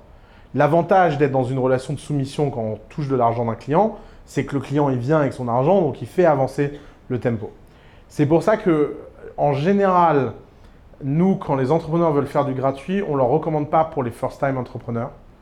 Quand on est un first-time entrepreneur, on doit tout de suite se confronter au fait de prendre de l'argent, parce que c'est ça la vraie barrière. Et quand on est à l'aise avec le fait de prendre de l'argent, alors on apprend à utiliser le gratuit comme un outil. Et en général, nous, on réserve l'utilisation stratégique du gratuit pour les second-time entrepreneurs. Parce que souvent, les gens, ils prennent du gratuit, ils subissent quand même leurs clients et ne les choisissent pas, alors que c'est gratuit. Et là, c'est terrible. Parce que là, vous perdez sur tous les tableaux. C'est vous n'êtes même pas en train de créer une référence, vous n'avez pas avancé, vous n'avez pas validé votre projet. Enfin, ça, c'est recipe for disaster. Tu- le désastre, il est là-bas, puis tu, tu fonces dedans. Quoi. Mais il faut pas dire aux gens que le gratuit n'est pas un bon instrument, surtout les freelances, by the way. Euh, tous les gens qu'on aide à freelance, créatifs, etc., on leur conseille toujours, nous, de faire les six premiers clients gratuitement et de définir le niveau de clients qu'ils veulent grâce à ça. C'est-à-dire vraiment avoir une approche. Alors, euh, on a un ami, nous, qui, est, euh, qui a utilisé cette technique à un point pas possible. Euh, donc, il fait des sites internet. Vous allez voir comment on peut. Ça, c'est vraiment la version extrême de penser ça. Donc, c'est un artiste, euh, il vit de la vente de sites internet et il avait décidé de ne jamais vendre un site internet à moins de 100 000 euros. C'était, il voulait 100 000 euros, un site internet par mois. Voilà, il voulait gagner un million d'euros par an. Il y a des gens, ils se font des fétichismes comme ça. Donc il s'est dit, ok, euh, qui peut payer des sites internet comme ça? Les seuls gens qui peuvent payer 100 000 euros pour un site internet personnel, c'est les artistes de la chanson et notamment les artistes du rap, parce qu'il y a des battles euh, entre le site de Beyoncé, le site de Jay-Z, le site de Rihanna, le site de machin. Et donc il s'est dit, bon, bah, si je veux rentrer dans ce milieu, la seule chose que je dois faire, c'est que je vais faire des sites gratuits. jusqu'au moment où j'aurai une telle réputation de faire les meilleurs sites dans ce milieu que les gens vont me contacter, je pourrai définir mon prix. Donc vous voyez, c'est une stratégie de retournement de l'offre. Pendant 5 ans, il a été serveur, euh, vendeur chez Hermès, euh, il, a, il ne faisait que des choses sur le côté. Et il a fait notamment le site internet de euh, Tika Twix, euh, qui est une rappeuse montante, qui a été repérée par Rihanna. Il a fait le site de Rihanna, il a fait le site de Beyoncé. Et le site de Beyoncé, il a facturé 1 million de dollars.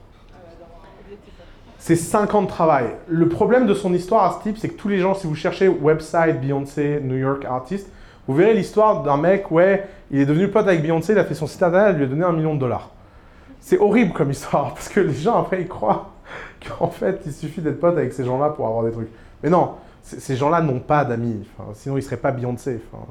Elle a travaillé avec lui parce que c'était le meilleur et que c'est c'est cinq ans de très très dur labeur. Mais parce qu'il a défini une barre. Alors cette barre, elle est irréaliste, elle est folle. Euh, Il est fou de toute façon ce type, donc, euh, donc tout, ça va, tout ça va dans le personnage. Mais la stratégie était bonne. Vous pouvez faire cette stratégie à n'importe quel niveau. Parce que quand vous êtes freelance, votre asset, c'est le temps. Et le temps, c'est précieux. Et donc, vous devez définir votre prix de temps. Et vous devez créer l'offre et la demande et la rareté de l'offre pour justement monter le prix. Et là, le gratuit est un outil incroyable. Parce que le gratuit, c'est ce qui vous permet de justement pas vous sous-vendre. Euh, D'ailleurs, un truc que les gens disent tout le temps, je ne supporte pas cette phrase. Les gens disent c'est facile de monter un, c'est facile de descendre un prix, c'est dur de le monter. Vous l'avez déjà entendu cette phrase. C'est faux. C'est hyper faux. C'est 100 fois plus facile de monter un prix que de le descendre. Pourquoi? Descendre un prix, c'est changer la structure économique de votre boîte. C'est changer l'élément le plus intime d'une boîte, qui est sa structure de bénéfice. Si vous regardez 100% des entreprises dans le monde, elles gagnent toutes à la fin 40% de profit. Pourquoi? Pourquoi Goldman Sachs fait à peu près le même EBITDA qu'un Carrefour? Pourtant, Carrefour n'a pas les marges d'un Goldman Sachs. C'est parce que quand vous êtes Goldman Sachs et que vous faites 99,9% de marge brute, eh ben vous balancez plein d'argent par la fenêtre dans des choses frivoles, sans compter. Et vous finissez à 40% parce que vous dites c'est raisonnable de donner 40% de profit aux actionnaires. Ce qui fait beaucoup, beaucoup d'argent pour des voyages, des fêtes, payer Beyoncé à votre séminaire d'entreprise, etc. en fait. Alors que si vous êtes Carrefour, bah, vous comptez les centimes. Vous ne prenez pas Beyoncé, prenez Jojo le Clodo à votre anniversaire. Euh, la caissière qui demande à être augmentée de 15 euros, bah, c'est 4 heures de conversation. euh, parce qu'en fait, vous n'avez pas de marge. Mais à la fin, vous faites 40%. Parce que les choses s'équilibrent dans des espèces de ratios que les gens trouvent raisonnables. C'est- à la fois rationnel et irrationnel une entreprise. hein. Euh, Et quand vous, vous avez de l'argent qui court par la fenêtre, bah, cet argent, vous le dépensez euh, bêtement. Et quand c'est dur de faire de l'argent, bah, vous le comptez. C'est ce qui crée les cultures d'entreprise. Euh, par exemple, Amazon, si un jour vous allez au siège d'Amazon, vous verrez un truc très marrant, c'est que tous les bureaux sont des portes. Vous savez pourquoi? Parce que les portes, ça coûte moins cher que les bureaux. Et une porte sur un tréteau, ça fait un bureau. Donc ils achètent des portes aux enchères dans les faillites pour que chaque employé arrive le premier jour et dise pourquoi je travaille sur une porte? Et là, le mec peut raconter. Euh, un jour, Jeff s'est rendu compte que les portes, ça coûtait moins cher que les bureaux. Et là, tu te dis, ok, je vais compter les centimes. J'ai compris. Si tu arrives chez Goldman Sachs, tu te dis, tiens, c'est marrant, c'est quoi? C'est de l'acajou. Pourquoi de l'acajou? On n'a pas trouvé plus cher. On a cherché, on a cherché, euh, c'est le plus cher. On n'a pas trouvé de meuble plus cher. Et là, tu te dis, bon, bah ok, ma note de frais, je vais, euh, je vais la faire exploser. Les, cultures d'entreprise sont aussi dues aux structures économiques des, des entreprises. Donc, le gratuit, c'est une façon, en fait, de set a tone, de, de, de dire, ok, je veux ce client-là, dans ces conditions-là, je veux cette référence-là, et donc le jour où je mettrai un prix. Et pourquoi je disais que c'est dur de baisser un prix? Parce que c'est dur de changer de structure économique. Alors que monter son bénéfice, ça c'est facile. C'est hyper facile de monter son bénéfice. C'est hyper dur de réduire sa top line. Et c'est parce que les gens sont stupides, ils disent oui c'est facile de faire ça parce qu'ils n'ont jamais fait de boîte et qu'ils croient que les clients aiment bien baisser les prix. Ça c'est un autre truc en pricing. On a un jeu à The Family qui s'appelle Double Your Pricing. Le jeu est très simple. C'est vous prenez un entrepreneur, il a eu ses premiers clients, en général il a un an, et vous mettez Balthazar ou moi, qui est mon associé, dans une pièce, et vous regardez le type dans les yeux, et vous dites c'est le moment, tu doubles tes prix. Et là, le type dit non, non, non, non. Come on, double tes prix. Mais non, je ne vais pas faire ça. Double tes prix. Mais vas-y, double tes prix. Et là, vous vous mettez derrière l'ordinateur et vous changez le prix dans la base de données et vous appuyez sur le bouton. Et là, le type, il est en sueur, il dit jamais ces trucs. Et, là, il voit qu'il fait plus de ventes. Et ça marche à tous les coups. On n'a jamais eu une situation. Mais pourquoi? Parce qu'en fait, d'abord, il ne faut pas les doubler trop vite. S'il y a un problème de timing. Et la deuxième chose, c'est que 100% des entrepreneurs sont à côté de la plaque en pricing. En fait, quand vous, vous, le savez en tant que consommateur, vous arrivez dans un magasin, un truc est à moins 90%. Qu'est-ce que vous dites? Ouais, c'est louche. Moi, je vivais euh, à Paris, il y avait un resto en bas de chez moi que j'aimais beaucoup, j'y mangeais tout le temps. Et euh, le menu était à 13 euros. Puis un jour, je, je rentre à la maison et c'était un dimanche et je vois les deux proprios du resto en train de faire des, leurs compta comme ça. Et donc je rentre, ils me disent viens prendre un verre. Je dis mais qu'est-ce que vous faites? On fait la compta, ça va pas. T'as pu le remarquer, ça fait un an qu'on est ouvert, c'est vide.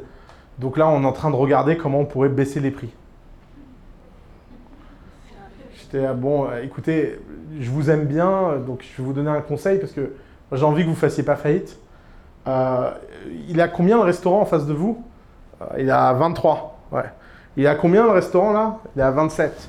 Il y a combien le restaurant au bout de la rue? Il est à 32. Vous êtes à combien? 13. Ça percute, ça percute pas? Ah, tu crois qu'eux aussi vont baisser leur prix?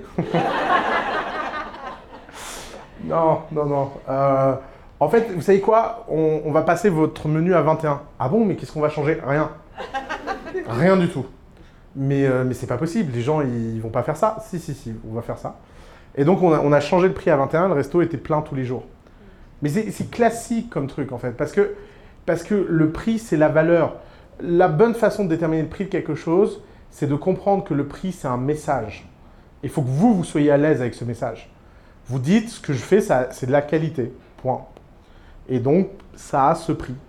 Et si vous êtes mal à l'aise avec ça, c'est catastrophique. Parce que vos clients vont être pires. Et les clients sentent les entrepreneurs mal à l'aise. Et les clients, d'ailleurs, c'est un truc, euh, toujours, vous savez, les gens disent, oui, demande aux gens combien tu prices. Vous allez voir un mec qui dit, ouais, est-ce que tu serais prêt à payer 30 Bah non. non, c'est cher quand même. Je comprends pas, tu viens d'acheter ta place de concert 400 euros. enfin. Et les, les gens, d'ailleurs, regardez vous-même, on est tous irrationnels. On râle pour des trucs qu'on paye rien du tout. Et à côté de ça, on achète des trucs débiles, des prix pas possibles. On l'a tous fait. On a tous acheté un... Non, ça, non, ça c'est... Je suis désolé, l'iPhone, l'iPhone, ça a une vraie valeur. hein. Euh, Je rigole. Question. Ouais. Et je sais pas si... eh, franchement, je sais pas si vous avez remarqué, mais c'est un mec qui lève la main. Bravo, Genuine. hein. Ça, ça, ça monte le level des meufs qui veulent être entrepreneurs. hein. Quand, quand on a un business basé sur une communauté, est-ce qu'on doit plus se focus sur faire grandir la communauté ou essayer de la monétiser?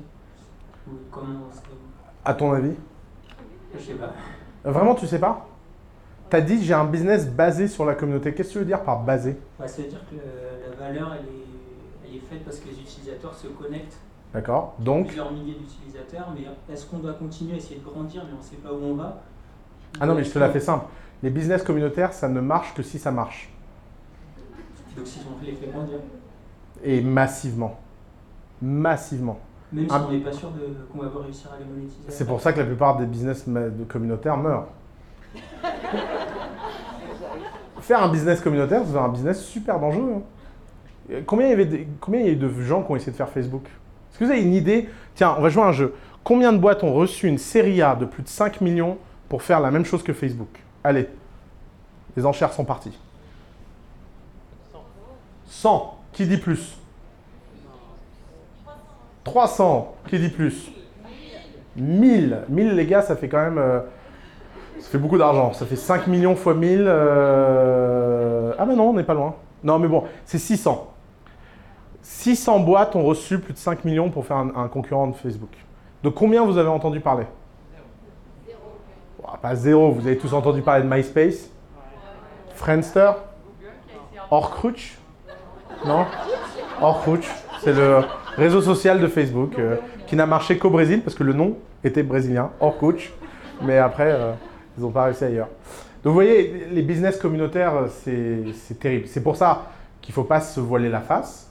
Un, business un business communautaire, ça se fait par la communauté et le trafic. Et donc ça doit être ta seule obsession. D'ailleurs, tu le dis toi-même, c'est basé sur... Quand dans une phrase on dit que quelque chose, la valeur est basée sur, il faut se concentrer sur la valeur. Et c'est pour ça que les business communautaires sont rarement un, un- jeu de court terme. C'est des business très longs, très très longs. Il faut avoir le cœur accroché, quoi. Euh, nous, on a, on a tellement de réseaux sociaux qui sont morts. Euh, c'est fou. D'a- D'ailleurs, on en avait un qui s'appelait Mindy, qui a quand même atteint, euh, je sais plus combien de dizaines de millions d'utilisateurs. Boum, pété.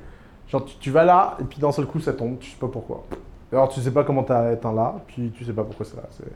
C'est- vraiment de la folie, ces business. En plus, les gens sont... euh, la façon dont les gens se fascinent... Alors, c'est des business d'ados, en plus. Parce que c'est les ados qui font les communautés. Et les ados, ils sont fous, quoi. C'est... euh, regardez TikTok. Vous connaissez TikTok? Bon, c'est l'app de l'année. Euh, c'est en usage, c'est trois fois Instagram, TikTok. Ce n'est rempli que de gamins de 15, 16, 17 ans.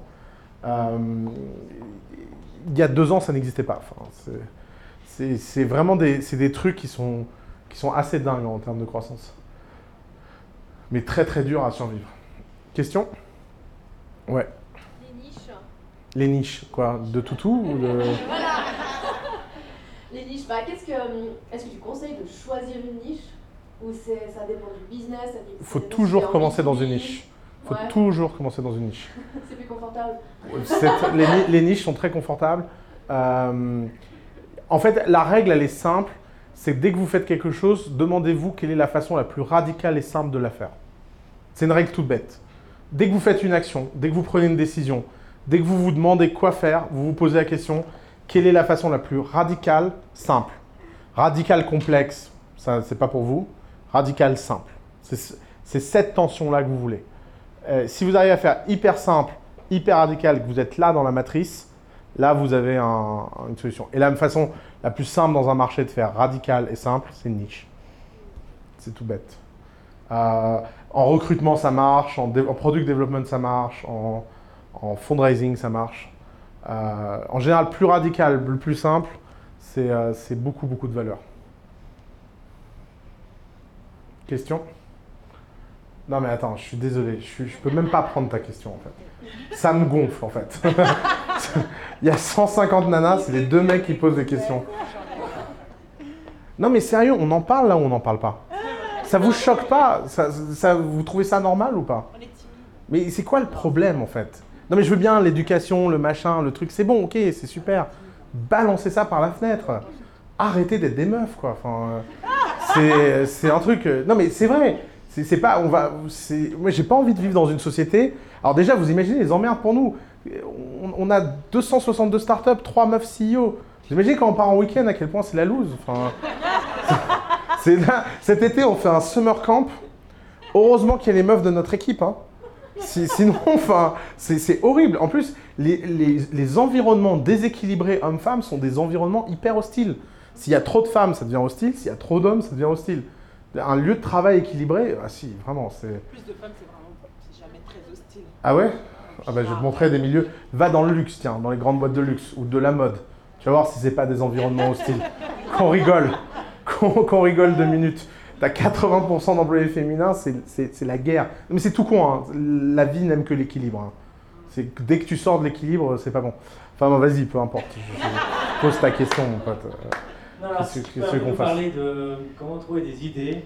Et euh, pour moi, on ne peut pas réinventer la roue, donc tout a été déjà créé. Donc pour toi, comment tu pourrais conseiller Alors, c'est pas vrai que tout a été créé. euh, la preuve, tous les jours, euh, tous les jours, tu vois des choses qui n'avaient jamais été faites. Mais c'est sûr que c'est pas le sujet. Alors, la façon dont les gens d'habitude trouvent leurs idées, c'est qu'ils regardent, ils essaient de trouver un pourquoi qui les intéresse. Et à partir de ce pourquoi, ils essaient de trouver un quoi. Et une fois qu'ils ont trouvé un quoi, ils se demandent qui. Euh, la meilleure façon de faire, c'est de faire l'inverse. C'est, tu oublies les idées et tu te dis, ok, c'est qui la personne la plus fabuleuse, impressionnante, avec qui j'ai envie de passer les 15 prochaines années de ma vie, à travailler 15 heures par jour? Et si vous n'avez pas quelqu'un d'évident qui vous vient à la tête, trouvez-le. Mettez en place les conditions pour trouver cette personne. Et une fois que tu as trouvé cette personne, en général, l'intersection de vous deux, c'est que quelques idées. Parce que toi, le nombre d'idées que tu peux faire est quasi infini. Le nombre d'idées que cette personne peut faire est quasi infini. Mais l'intersection de vous deux est très limitée. Je ne pouvais pas faire grand-chose d'autre que de Family avec Alice. Alice, elle peut faire plein de choses sans moi. Elle peut lancer un label de rap, euh, elle peut lancer un label de musique, elle peut lancer une marque de luxe. Euh, moi, je peux faire plein de choses sans elle. Euh, je pourrais lancer une compagnie aérienne. C'est un de mes rêves de lancer une compagnie aérienne. Euh, etc. Mais l'intersection de nous deux, il n'y a pas grand-chose d'autre que The Family. Donc le qui est beaucoup plus puissant que le quoi, qui est beaucoup plus puissant que le pourquoi. Et si vous avez le qui qui est très fort, vous atterrissez sur un quoi naturel qui vous amène à un pourquoi encore plus naturel. Euh, et c'est comme ça que nous, on fait pour aider les gens à trouver des idées. Ça marche plutôt bien en fait. Ouais. Je- Ah, merci. Moi, j'ai, une question assez euh, précise. En fait, je sais que tu pensais, dur comme fer, que solopreneur, c'était pas une bonne idée. Je Ouais. sais que tu as changé d'avis. Ouais. Comment J'ai pas changé d'avis. Les gens, Ah, voilà, les gens veulent entendre ça, mais c'est pas ce que j'ai dit. Non, euh, ce que j'ai dit, c'est que donc on a une politique à The Family qui est de ne pas prendre les entrepreneurs seuls. Et c'est une politique qu'on n'a évidemment pas réussi à tenir parce qu'il y a plein d'entrepreneurs seuls qui sont venus. Maintenant, les gens qui sont seuls en tant qu'entrepreneurs, ils ont tous les mêmes caractéristiques. C'est qu'en général, ils ont des problèmes à, faire confiance et établir des liens avec des gens. Il y a 7 milliards d'habitants sur Terre. Si vous essayez vraiment de me regarder dans les yeux et de m'expliquer que vous avez trouvé personne et qu'il n'y a personne sur Terre qui peut être votre associé à égalité, c'est louche. C'est- louche. Et en fait, ce qu'on a compris, c'est que ça sert à rien de lutter contre la nature des gens. Il y a des gens qui sont comme ça, ils n'ont pas l'énergie. euh, et donc les solopreneurs, ils ont comme caractéristique en général euh, d'être moins solides sur le long terme. Parce que quand tu es seul, l'entrepreneuriat, c'est toxique. Mais par contre, il y a un truc qui est vrai, c'est qu'ils vont beaucoup plus vite, ils constituent des équipes beaucoup plus rapidement, ils sont beaucoup plus dictatoriaux, parce qu'en général, ça, la logique de pourquoi ils sont associés à personne s'exprime bien là-dedans. Et on arrive à leur faire faire, on a réussi à comprendre comment les accompagner, et donc c'est plus un truc qu'on refuse. Maintenant, ce que je sais, c'est que aucun Google, Facebook, Instagram, Airbnb, Dropbox ou toute boîte Apple, euh, Microsoft, je sais pas quoi, sera créé par un solopreneur. C'est pas possible. Quoi? Pourquoi? Parce que mentalement, personne ne peut tenir. Ouais. C'est impossible de tenir aussi longtemps. L'entrepreneuriat, en fait, ce que les gens ne comprennent pas dans l'entrepreneuriat, c'est que le, le succès est, est quasi linéaire.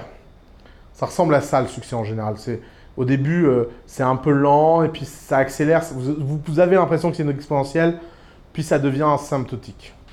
Ça ressemble à, ça. Euh, les emmerdes, c'est une exponentielle. Et donc, ce qui se passe, c'est qu'au début, vous avez toujours un moment de grâce.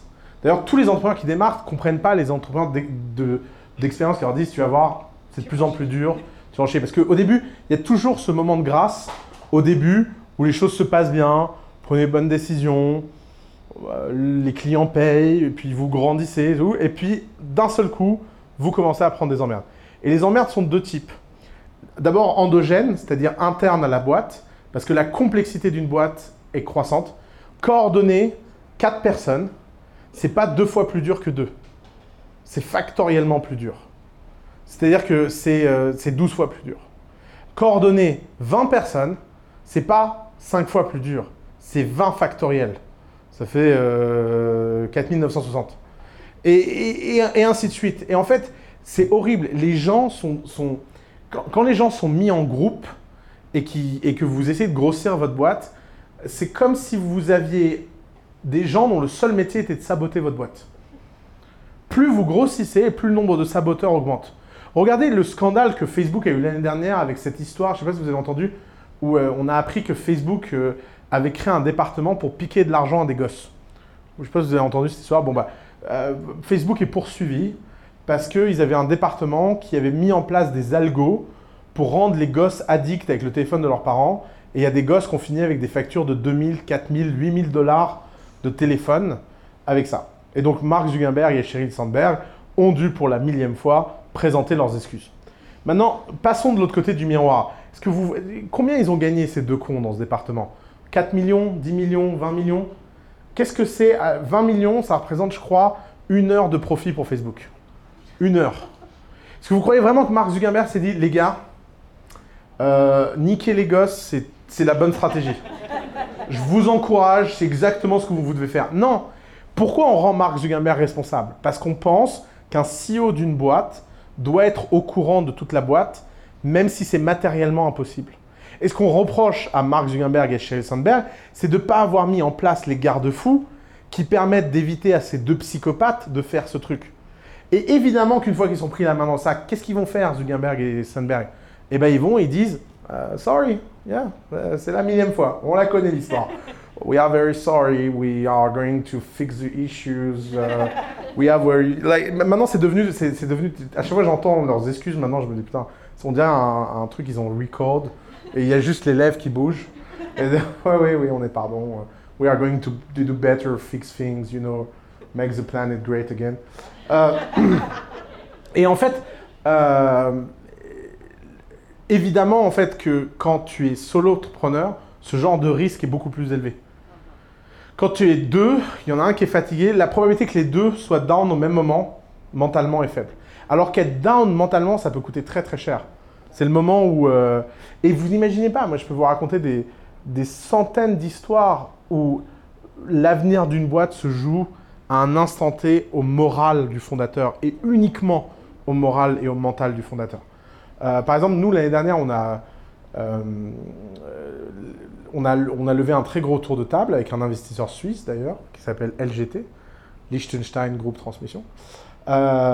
Et, et, et LGT euh, faisait une due diligence sur nous, Ouais, on était en train de closer. Et au même moment, un journaliste a découvert qu'un de mes frères euh, était un narcotrafiquant euh, qui était recherché par le FBI et la DEA. Bon, ça ne s'invente pas. J'étais heureux de l'apprendre dans la presse, d'ailleurs. Alors, évidemment, dynamique familiale compliquée. J'ai 14 frères et sœurs. Euh, je les connais pas tous. Ils ont 20 ans de plus que moi. Il y en a un qui s'est pris pour un personnage de Narcos, de toute évidence. Euh, depuis, j'ai fait des recherches sur Google sur lui. Effectivement, ma mère a, a élevé quelques entrepreneurs quand même dans cette famille. hein, de- pas, pas tous du bon côté, mais, mais bon, l'article est sorti. Et euh, alors, je vous dis pas le, le shit show de cet article. J'ai eu le droit à tout, euh, la face cachée d'Oussama Hamar. en fait, en- avec un article qui était, qui était terrible parce que, parce que ma mère nous avait dit que ce frère était mort il y a 15 ans. Parce que, évidemment, ma mère savait. Euh, moi, j'ai quand même élevé le fils de ce mec. Parce que ma mère l'avait pris sous son aile il y a 15 ans. euh, et euh, moi, je ne savais pas ce qu'il devenait, etc. Et évidemment, je me suis retrouvé avec ce gamin qui a vécu chez moi pendant 11 ans. Donc quand je dis aux journalistes que je ne connais pas mon frère, mais j'ai élevé son fils, bah, vous passez pour un con. hein. Vraiment, je me souviens dans l'interview, en disant cette phrase, je me suis dit, tiens, c'est marrant, là. je, le vois déjà venir, l'article. Et grosso modo, l'article, c'était personne ne comprend le succès de The Family, personne ne comprend ce mec, il s'appelle Oussama Hamar, c'est louche, hein, Oussama, hein, ça veut dire un truc. Donc, s'il a un frère qui est trafiquant, si ça se trouve, c'est une couverture pour blanchir de l'argent. Grosso modo, c'est ce que l'article raconte. Vous êtes juste en train de lever des fonds avec l'investisseur institutionnel le plus euh, respecté et prestigieux du monde. Je vous laisse imaginer leur gueule. Je vous- laisse imaginer la découverte de l'article en même temps que vous, hein, avec eux. Ça, crée des moments forts hein, avec vos investisseurs. C'est des trucs. Et, euh, et alors, pourquoi je vous raconte tout ça? Parce que ça a été, ça a été, moi, l'un des pires moments de ma vie. Euh, J'ai demandé aux journalistes de ne pas mettre le nom de mon neveu dans l'article. Évidemment, le journaliste a mis le nom de mon neveu. Euh, J'ai demandé aux journalistes d'avoir au moins la décence euh, de ne pas mettre euh, le, nom de ma mère, l'histoire de ma mère. Évidemment, il a mis le nom de ma mère, l'histoire de ma mère, etc. Bon, il n'y avait rien à faire, il avait envie de se faire quelqu'un et se l'est fait. Et il y a eu, alors je vous dis pas, j'ai fait la une du journal du dimanche en France avec moi les bras croisés derrière Macron. Et la- le titre c'était L'entrepreneur qui a arnaqué Macron. Euh, donc il y a le- quand même le président de la République qui vous envoie un texto pour savoir si ça va. Enfin, vous dites mais qu'est-ce qui, qu'est-ce qui se passe? Et, et l'investisseur donc a fait son enquête, a découvert qu'on était des gens honnêtes, a décidé de confirmer son investissement. Et il y a eu un petit moment où vous êtes dans une pièce, vous venez de vivre ça pendant deux mois, vous ne savez pas si votre boîte va survivre ou pas parce que Vous savez pas si l'investisseur va mettre. En, clair, ces gens-là se seraient retirés, c'était fini The Family. Les gens auraient dit, mais si eux se retirent, ça veut dire qu'ils ont découvert des trucs catastrophiques et l'article est jusque la pointe. Si eux confirment, les gens se disent, en fait, cet article, c'est de la connerie. Parce que le niveau d'udigence, ils ont pris euh, des anciens du KGB pour enquêter sur nous, machin. La totale. C'est un film, ce truc. Et donc, vous vous retrouvez dans une salle où le type, il vous regarde comme ça, et il vous dit, écoute, tout ça va, on a toujours su que tu étais quelqu'un de bien, on est très content des résultats de l'enquête, on va confirmer notre investissement. Par contre, tu comprends, on ne peut pas les faire dans les mêmes conditions que ce qu'on avait envisagé au début, parce que la situation n'est pas la même. Bah, dans ce moment-là, qu'est-ce qui vous sauve? Le mental. Dans ce moment-là, d'abord, si tu n'as pas de cofondateur, prendre une décision seule comme ça, c'est impossible. Moi, je suis sorti de la pièce 5 minutes, j'avais le, j'étais en palpitation, j'avais le cœur comme ça. Et j'ai vu Alice, et j'ai dit ça à Alice. Et Alice, qui n'est pas dans les négos, qui n'a pas vécu la relation avec eux, qui n'a pas peur, parce qu'elle est extérieure à ça, et qui, n'a aucune conscience des conséquences financières de tout ça, et qui dit Oh, ils en bat les couilles, on les emmerde. Quoi, ils veulent profiter de nous? Et là, vous regardez ça, et tu re-rentres dans la pièce, et t'es gonflé, et tu dis On s'en bat les couilles C'est bon? Et ça sert à ça, un cofondateur. Les gens, d'ailleurs, un des pires, dans le, dans le genre pire conseil qu'on entend, les gens vous disent associez-vous à quelqu'un de complémentaire. Les gens ne savent pas de quoi ils parlent. D'ailleurs, Larry Page, Sergey Brin, un très complémentaire les deux. hein. C'est- Il y en a un, c'est un, un sales, et l'autre, c'est un ingé. Euh, euh, non, les deux, c'est des nerds qui, qui se parlent avec des ordis et qui n'ont aucune interface sociale humaine. D'ailleurs, c'est pour ça qu'ils s'aiment bien. Est-ce que vous croyez vraiment que les devs supportent les sales? Mais non, c'est de la connerie. Un cofondateur, c'est pas un employé. On embauche un employé pour ses compétences. Un bon employé, c'est quelqu'un de meilleur que vous. Un cofondateur, c'est un ami moral. C'est quelqu'un, même s'il fait la même chose que vous, qu'il n'a aucune valeur dans la boîte, c'est la personne sur qui vous savez que vous pouvez compter, quoi qu'il arrive. Vous savez que s'il y a un problème, il peut vous remplacer à la dernière minute. Vous n'avez pas honte. C'est ça, un cofondateur. Et c'est celui qui vous dit non mais on s'en bat les couilles, on va quand même pas se laisser faire Oussama. Ça va, ça suffit. Et vous rentrez dans la pièce. Vous êtes seul, c'est impossible. Vous êtes, es dans cette situation face à eux seul, tu dis ouais, je comprends. Niquez-moi. Tu vois Je veux dire, mais si tu as d'autres gens, tu dis ouais, ok, en fait, euh, c'est pas une décision que j'ai prise seul, je suis pas fou en fait.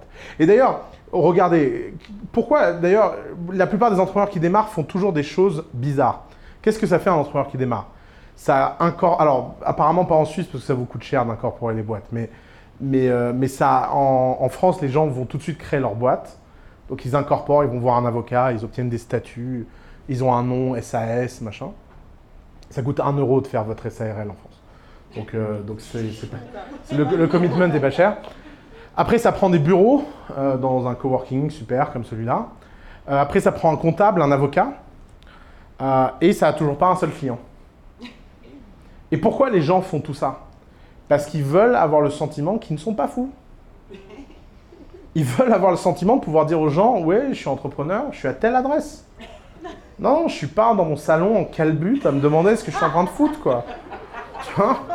Je veux dire, euh, si, si vous êtes un entrepreneur et que vous racontez la réalité de... Si la plupart des entrepreneurs racontaient pour de vrai leur première année, ça ferait un livre très drôle. D'ailleurs, on pourrait appeler ce livre The True First Year. D'ailleurs, c'est un super pitch où les entrepreneurs raconteraient la vérité de leur première année. Nous, notre première année à The Family, on a passé 80% de notre temps, littéralement, hein, à jouer au basket contre le mur dans le bureau. Parce qu'on n'avait rien à foutre. Il y avait personne qui nous connaissait. On disait, ouais, on peut aider les entrepreneurs. Il y en avait cinq à aider. Et vous savez pourquoi euh, C'était tellement drôle. On avait tellement rien à foutre la première année que le jeudi, euh, The Family à l'époque était dans mon appart. On avait créé une institution qui s'appelait Thursday Dinner. Et les entrepreneurs venaient le jeudi soir dîner chez nous. Et moi, je partais le matin vers 10h au marché. Je faisais les courses et je passais toute la journée à cuisiner pour un dîner de 5 entrepreneurs. Et avec Alice, on se regardait, on se disait, ouais, c'est. Value add today. On ne savait pas quoi faire. Et, vraiment, ça met du temps de savoir. La plupart des entrepreneurs, la première année, leur niveau de glande est hors du commun. Mais en fait, ce niveau de glande, il est hyper important. D'abord, c'est des moments que vous allez chérir et regretter. Des fois, moi, je regarde cette première année, je me dis, putain, le basket contre le mur, les courses du jeudi, Je crois que ça fait 4 ans que j'ai pas cuisiné un truc. Ça fait 4 ans que j'ai pas trouvé une minute pour cuisiner un truc. C'est- délirant en fait. À, à quel point une fois que vous êtes dans la machine à laver et que les emmerdes démarrent, vous pouvez plus vous unplugger. Et la deuxième chose, c'est que c'est parce que vous avez ce temps libre, que vous avez tout ça, que vous pouvez faire des choses. Et c'est pour ça que ne surtout pas faire de faux travail. Le faux travail, c'est très dangereux. Parce que le faux travail, ça vous fait sentir bien. Si vous cochez les cases de la légitimité, vous allez vous sentir super bien. Vous allez vous dire, bah oui, je suis un entrepreneur, j'ai un bureau, je fais pas la cuisine le jeudi, je fais des réunions. D'ailleurs, on a un brainstorm sur tout ce qu'on a imaginé qu'on fera jamais. Euh, et en fait, non, il faut, il faut assumer le côté euh, loser des entre- entrepreneurs. D'ailleurs, les second time entrepreneurs, les third time entrepreneurs, c'est magique à voir. On commence à voir notre première génération d'entrepreneurs qui recommencent pour la deuxième fois à The Family. C'est tellement agréable. Les mecs, ils, ils ont tellement souffert la première fois que tout ça, mais genre, euh, par exemple, on en a un, il- il a levé pas mal de fonds parce qu'il est célèbre et tout. Je lui dis, mais alors c'est quoi ton objectif de la première année? Il me dit, écoute, déjà, si on sort un produit, on est content. Le même mec, la première fois, il me disait, oui, alors à la fin de l'année, on a 4000 clients. mais c'est parce qu'en fait, il sait très bien qu'en fait, ça va pas être possible, que tout ce qu'il espère, ça va pas marcher, mais que c'est pas grave, en fait. Faut, faut être à l'aise avec ce, avec ce chaos. Et ça sert à ça, un cofondateur. Il y avait plein de questions là, ouais. Là, là. Hop. Euh, justement, quand on crée une société avec un produit, Ouais. la- 80% de, de l'investissement part dans le produit. Du coup, les trois quarts du temps, on n'a plus beaucoup de fonds pour justement lancer le produit Ouais. et, et recruter. C'est pour ça qu'il faut juste jamais faire ça. c'est pour ça qu'il faut toujours vendre un produit avant de le fabriquer.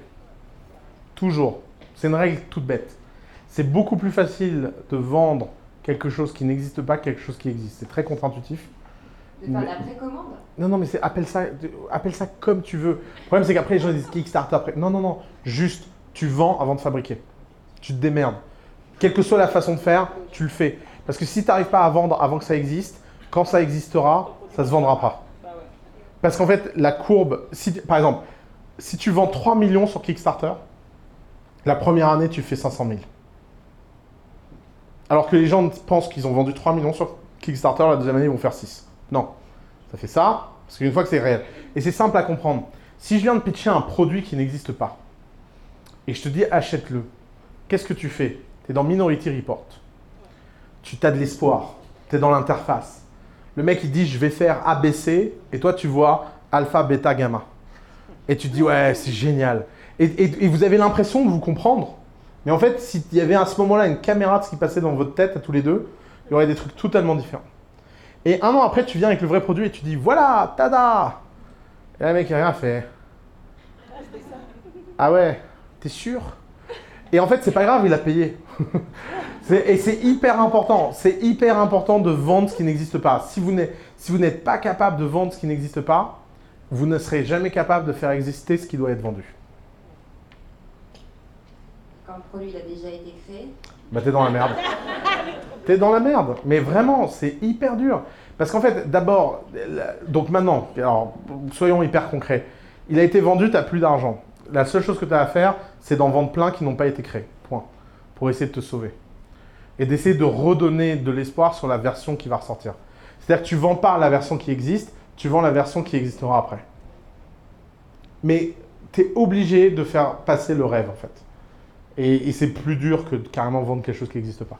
Mais tu peux sauver par là. Tu as, un petit chemin là pour te, pour te sauver par là. Et c'est pour ça que c'est dur. D'ailleurs, quand on dit produit, les gens entendent produit physique. Mais euh, produit virtuel, c'est la même chose. hein. Ne développez jamais un SaaS qui n'a pas de client. hein. Euh, ne développez jamais un... Ça ne sert à rien de ne pas affronter le, le test client le plus tôt possible. Il y avait une question dans le fond là, c'est ça? Non? Non, j'ai rêvé. Ah si, ouais. Moi j'avais une question un peu perso pour toi. Ah. Euh, on- Intéressant. ouais. Quand on se lance, en fait, euh, on a des grosses périodes de doute. Et moi, je serais curieuse de savoir comment toi tu gères ça. Enfin, si tu Le, le- le doute Mais bien sûr que je doute, mais... euh, euh, alors, d'abord, d'abord, ça fait longtemps que je fais ça, moi. Euh, donc, forcément, avec l'expérience, tu apprends des choses. Mine de rien, cette année, c'est ma, euh, c'est ma 14e année en tant qu'entrepreneur. Euh, donc, euh, forcément, au bout de 14 ans, si tu as encore les mêmes doutes que la première année, ça ne marche pas. Mais si je me souviens de comment j'étais, euh, j'avais deux problèmes récurrents que j'ai appris à gérer. La première, c'était cette obsession que les gens m'aiment. Ça, c'est très dur quand vous êtes entrepreneur. Vous avez besoin que les gens vous aiment. Et les gens, c'est l'enfer. C'est l'enfer. C'est une prison. euh, quand vous essayez de chercher la validation extérieure euh, des gens, vous vous en sortez pas. Euh, et la deuxième chose, c'est que les doutes viennent souvent de la peur d'échouer. Elles viennent, tu, tu doutes parce que tu dis, je suis en train de faire un truc, et si je fais beaucoup d'efforts et beaucoup de machin, et que ça marche pas, alors qui je serai Et la bonne façon de résoudre ce problème, c'est de préférer le voyage à la destination. Encore une fois, si tu aimes vraiment le voyage, si tu apprends à bien voyager, à apprécier le process, à apprécier cette incertitude. Euh, Maintenant, moi, maintenant quand je fais euh, un, de mes pouvoirs magiques, c'est de faire des choses débiles avec beaucoup de sérieux. Mais vous n'imaginez pas le plaisir que je prends quand des trucs débiles marchent. Euh, un, un bon exemple, euh, la structure économique de The Family. On a euh, The, Family, quand on a commencé, tout le monde nous a dit que c'était impossible. Tout le monde nous a dit personne va vous donner 5% gratuitement, ça, n'existe pas. On a dit ah bon, euh, bah pourquoi pas? Les gens m'ont dit mais non, il faut investir de l'argent. Ouais, mais bon, c'est chiant d'investir de l'argent. Moi je préfère le dépenser l'argent et, euh, et qu'en échange des dépenses que je fais, on me donne 5%.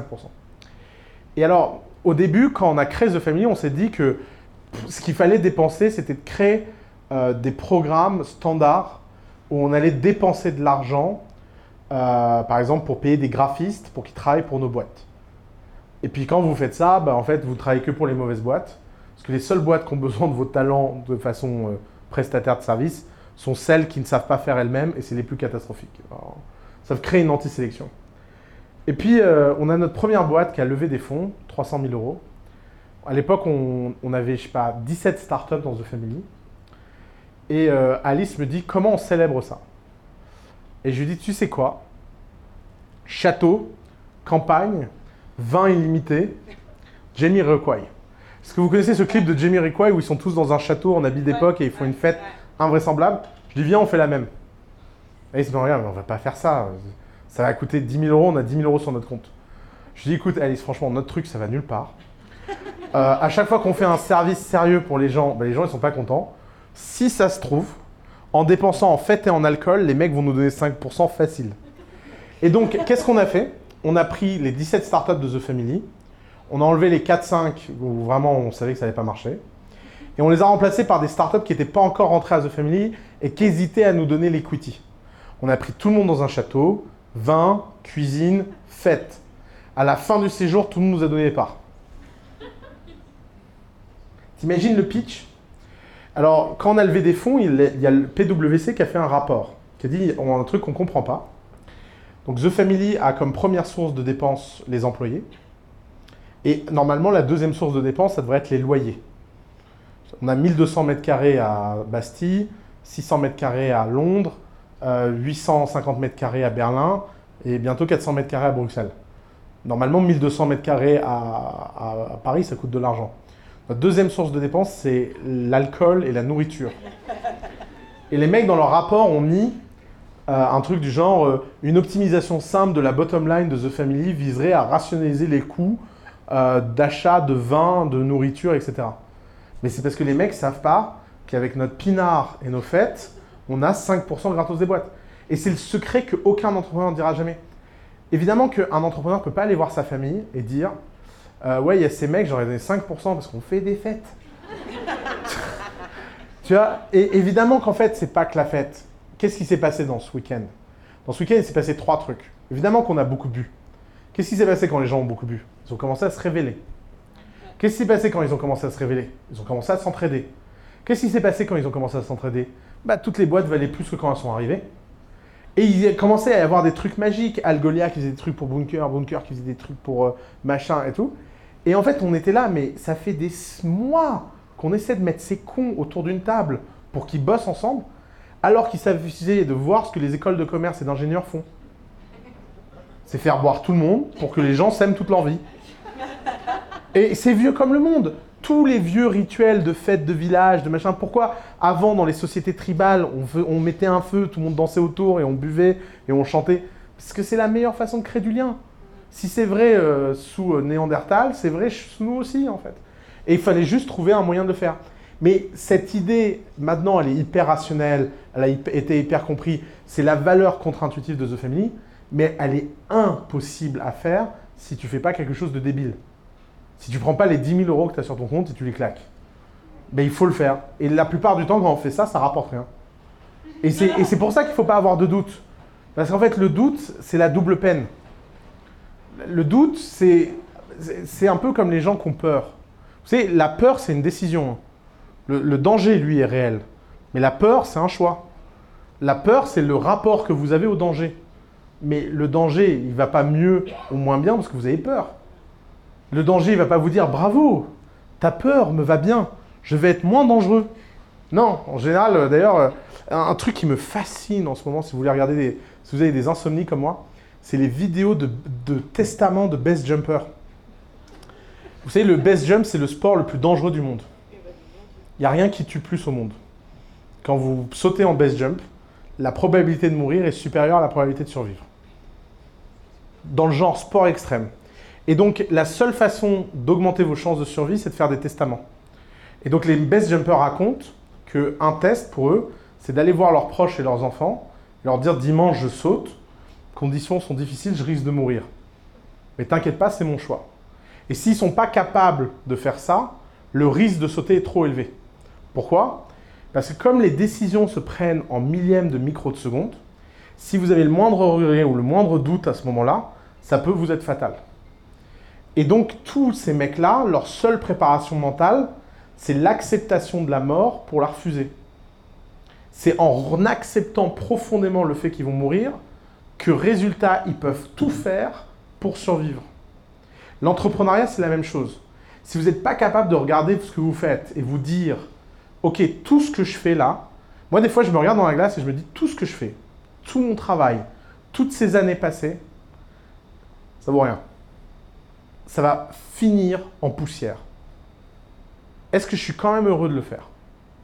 Cool, on continue. Et dans ce cas-là, il n'y a plus besoin d'avoir de doute. Pourquoi faire le doute? Ça sert à quoi? Le doute, c'est quand on essaie de prendre une décision. La décision, elle a déjà été prise. Et donc, la seule chose que vous avez à faire à ce moment-là, c'est d'avancer.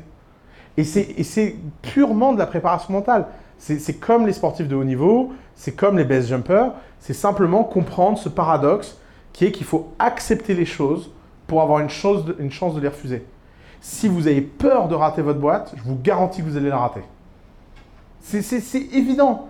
Parce qu'au moment où il va falloir prendre une décision contre-intuitive, vous allez aller dans le mur. Au moment où il va falloir prendre la bonne décision, vous allez aller dans le mur. Et nous, on le voit à The Family tout le temps. C'est vraiment, euh, vraiment triste à voir. Ces gens qui se sabotent. Ils, ils sont dans une situation et ils paniquent et ils se sabotent. Et vous pouvez rien pour ça. Vous pouvez pas commencer à dire rationnellement au type Attends, regarde, il y a d'autres choses. Non. Là, c'est fini. Là, vous pouvez, vous prenez le mur. Alors, l'avantage, contrairement au base jump, c'est qu'à chaque fois que vous prenez le mur, vous pouvez vous relever et recommencer. Apparemment, dans le base jump, quand vous prenez le mur, bon, bah, c'est pas dans cette vie que vous recommencez, s'il y en a d'autres. Euh, question? C'est pas un petit peu par rapport à la peur de l'endettement, justement, si on a une bonne. Jamais vous endetter. Donc, par rapport aux fonds propres, est-ce que tu préconises euh, de mettre un maximum de ses propres fonds? Non. Jamais votre argent, jamais de dette. C'est les deux règles de l'entrepreneuriat. Vous devez prendre des risques, la tête tranquille. La dette, ça ne finance pas l'innovation. La dette, ça finance les rentes et les voleurs. C'est pour ça que c'est utilisé dans l'immobilier. C'est vraiment, la, dette, c'est un instrument d'asservissement pour vous mettre dans une situation où vous ne pouvez pas être libre de prendre la moindre décision radicale et simple. La, la dette, c'est vraiment... Alors évidemment, si vous faites un business de rente, hyper structuré, vous savez que les revenus viennent, que vous soyez bon ou pas, vous prenez de la dette pour vous leverager, oui, très bien. Mais ça, c'est pas des trucs d'entrepreneur. C'est trucs de gestionnaire, de retournement. C'est vraiment des trucs de... Au, mieux de gestionnaire, au pire d'escroc. Mais Quand vous êtes un entrepreneur, vous avez une incertitude, et l'incertitude, ça ne peut pas avoir de mensualité. Vous ne pouvez pas mettre en face de l'incertitude des échéances. La- la- D'ailleurs, aucun endroit dans l'histoire d'innovation n'a jamais été financé par la dette. La Renaissance italienne n'a pas été financée par la dette. Les banques à Venise n'ont pas été financées par la dette. La révolution industrielle en Angleterre n'a pas été financée par la dette. La révolution industrielle en France n'a pas été euh, financée par la dette. La Silicon Valley n'a pas été financée par la dette. La dette, c'est le diable. C'est simple. C'est d'ailleurs, regardez, c'est un truc de banquier. Le marketing est dedans en fait. C'est pas, euh, et votre argent n'a rien à foutre dans votre boîte. Il n'y a rien de pire qu'investir son propre argent dans une boîte. Je sais qu'il y a des investisseurs qui disent des conneries de genre oui comme ça vous êtes commit machin. Ouais alors ces gens-là vous leur dites que vous travaillez 18 heures par jour, ça suffit niveau commitment, que vous n'avez pas besoin en plus de vous mettre en danger à titre perso. Ne vous mettez jamais en danger à titre perso. Si vous voulez prendre des risques dans votre boîte, sécurisez-vous personnellement. Ne mélangez pas les deux. C'est hyper important. Vous, c'est vraiment la- la- la- les histoires terribles de gens qui s'endettent pour, euh, parce qu'ils pensent que c'est le dernier coup, le dernier machin. Enfin, la dette, c'est le jeu. Le jeu, c'est pas l'entrepreneuriat. Dernière Alors, question. dernière question, parce que je ne veux pas qu'ils nous mettent dehors non plus, on a encore une verrée qui nous attend. Ils se moquent de moi, etc. Euh, oui, moi j'avais. ben, pour continuer sur ce sujet de la dette, en fait, du coup, si on ne doit pas avoir de dette, mais qu'on doit faire des levées de fonds. euh, Pas forcément. Ben La- alors, c'est quoi la solution hein? La solution la meilleure d'une boîte, c'est de se financer par ses clients. Point. Tout le reste, tout le reste, c'est des béquilles. La levée de fonds, c'est une béquille. La, la dette, c'est une catastrophe. Euh, les- vos propres fonds propres, c'est un handicap. La- une entreprise, c'est vous offrez de la valeur à un client. Ce client, en échange, vous donne une partie de cette valeur. Point. Et ça, ça doit suffire à financer votre croissance. 80% des boîtes dans le monde se financent comme ça. C'est les boîtes dont on ne parle jamais. Les boîtes qui lèvent des fonds, la levée de fonds, c'est c'est un hack de l'innovation. C'est parce que les gens sont intéressés par la croissance, mais la croissance ne vient jamais s'il n'y a pas des revenus. Un des trucs qu'on vous raconte souvent, c'est que les boîtes qui lèvent des fonds sont des boîtes qui ne gagnent pas d'argent, mais c'est parce que les gens comprennent rien. La, façon dont une boîte gagne de l'argent, c'est une vision fiscale. Si vous me dites que Uber ne perd de l'argent parce que Uber dépense plus d'argent qu'il n'en gagne, oui, mais c'est un truc d'impôt. C'est pas un truc réel. Euh, Uber dépense, prenez un exemple, l'année dernière Uber a perdu 1 milliard 700 millions d'euros. Euh, donc ils ont brûlé 1 milliard 700 millions d'euros. Euh, ils se sont introduits en bourse, ils ont levé 8 milliards. Euh, la raison pour laquelle Uber brûle 1 milliard 700 millions d'euros, c'est parce que l'année dernière, ils ont dépensé 2 milliards 500 millions d'euros pour mettre au point une voiture autonome. Vous enlevez juste cette dépense et Uber devient profitable. Et évidemment que aucune boîte dans le monde qui lève des fonds n'est pas profitable. Elle peut être techniquement en perte parce que c'est un choix du management, mais son business model, lui, il est rentable. Et toutes les boîtes qui lèvent des fonds ont un business model évident. Le coup de je lève des fonds et je vois plus tard comment gagner de l'argent, ça n'existe pas en fait. Ça, c'est une story de journaliste parce que de temps en temps, il y a une boîte qui a été dans cette situation. Mais c'est très très rare. C'est des outliners. Les boîtes qui lèvent de l'argent sont des boîtes qui gagnent de l'argent. Donc, votre obsession numéro un, c'est déjà de réussir à créer ce cycle de croissance où vos clients financent votre avenir. Merci.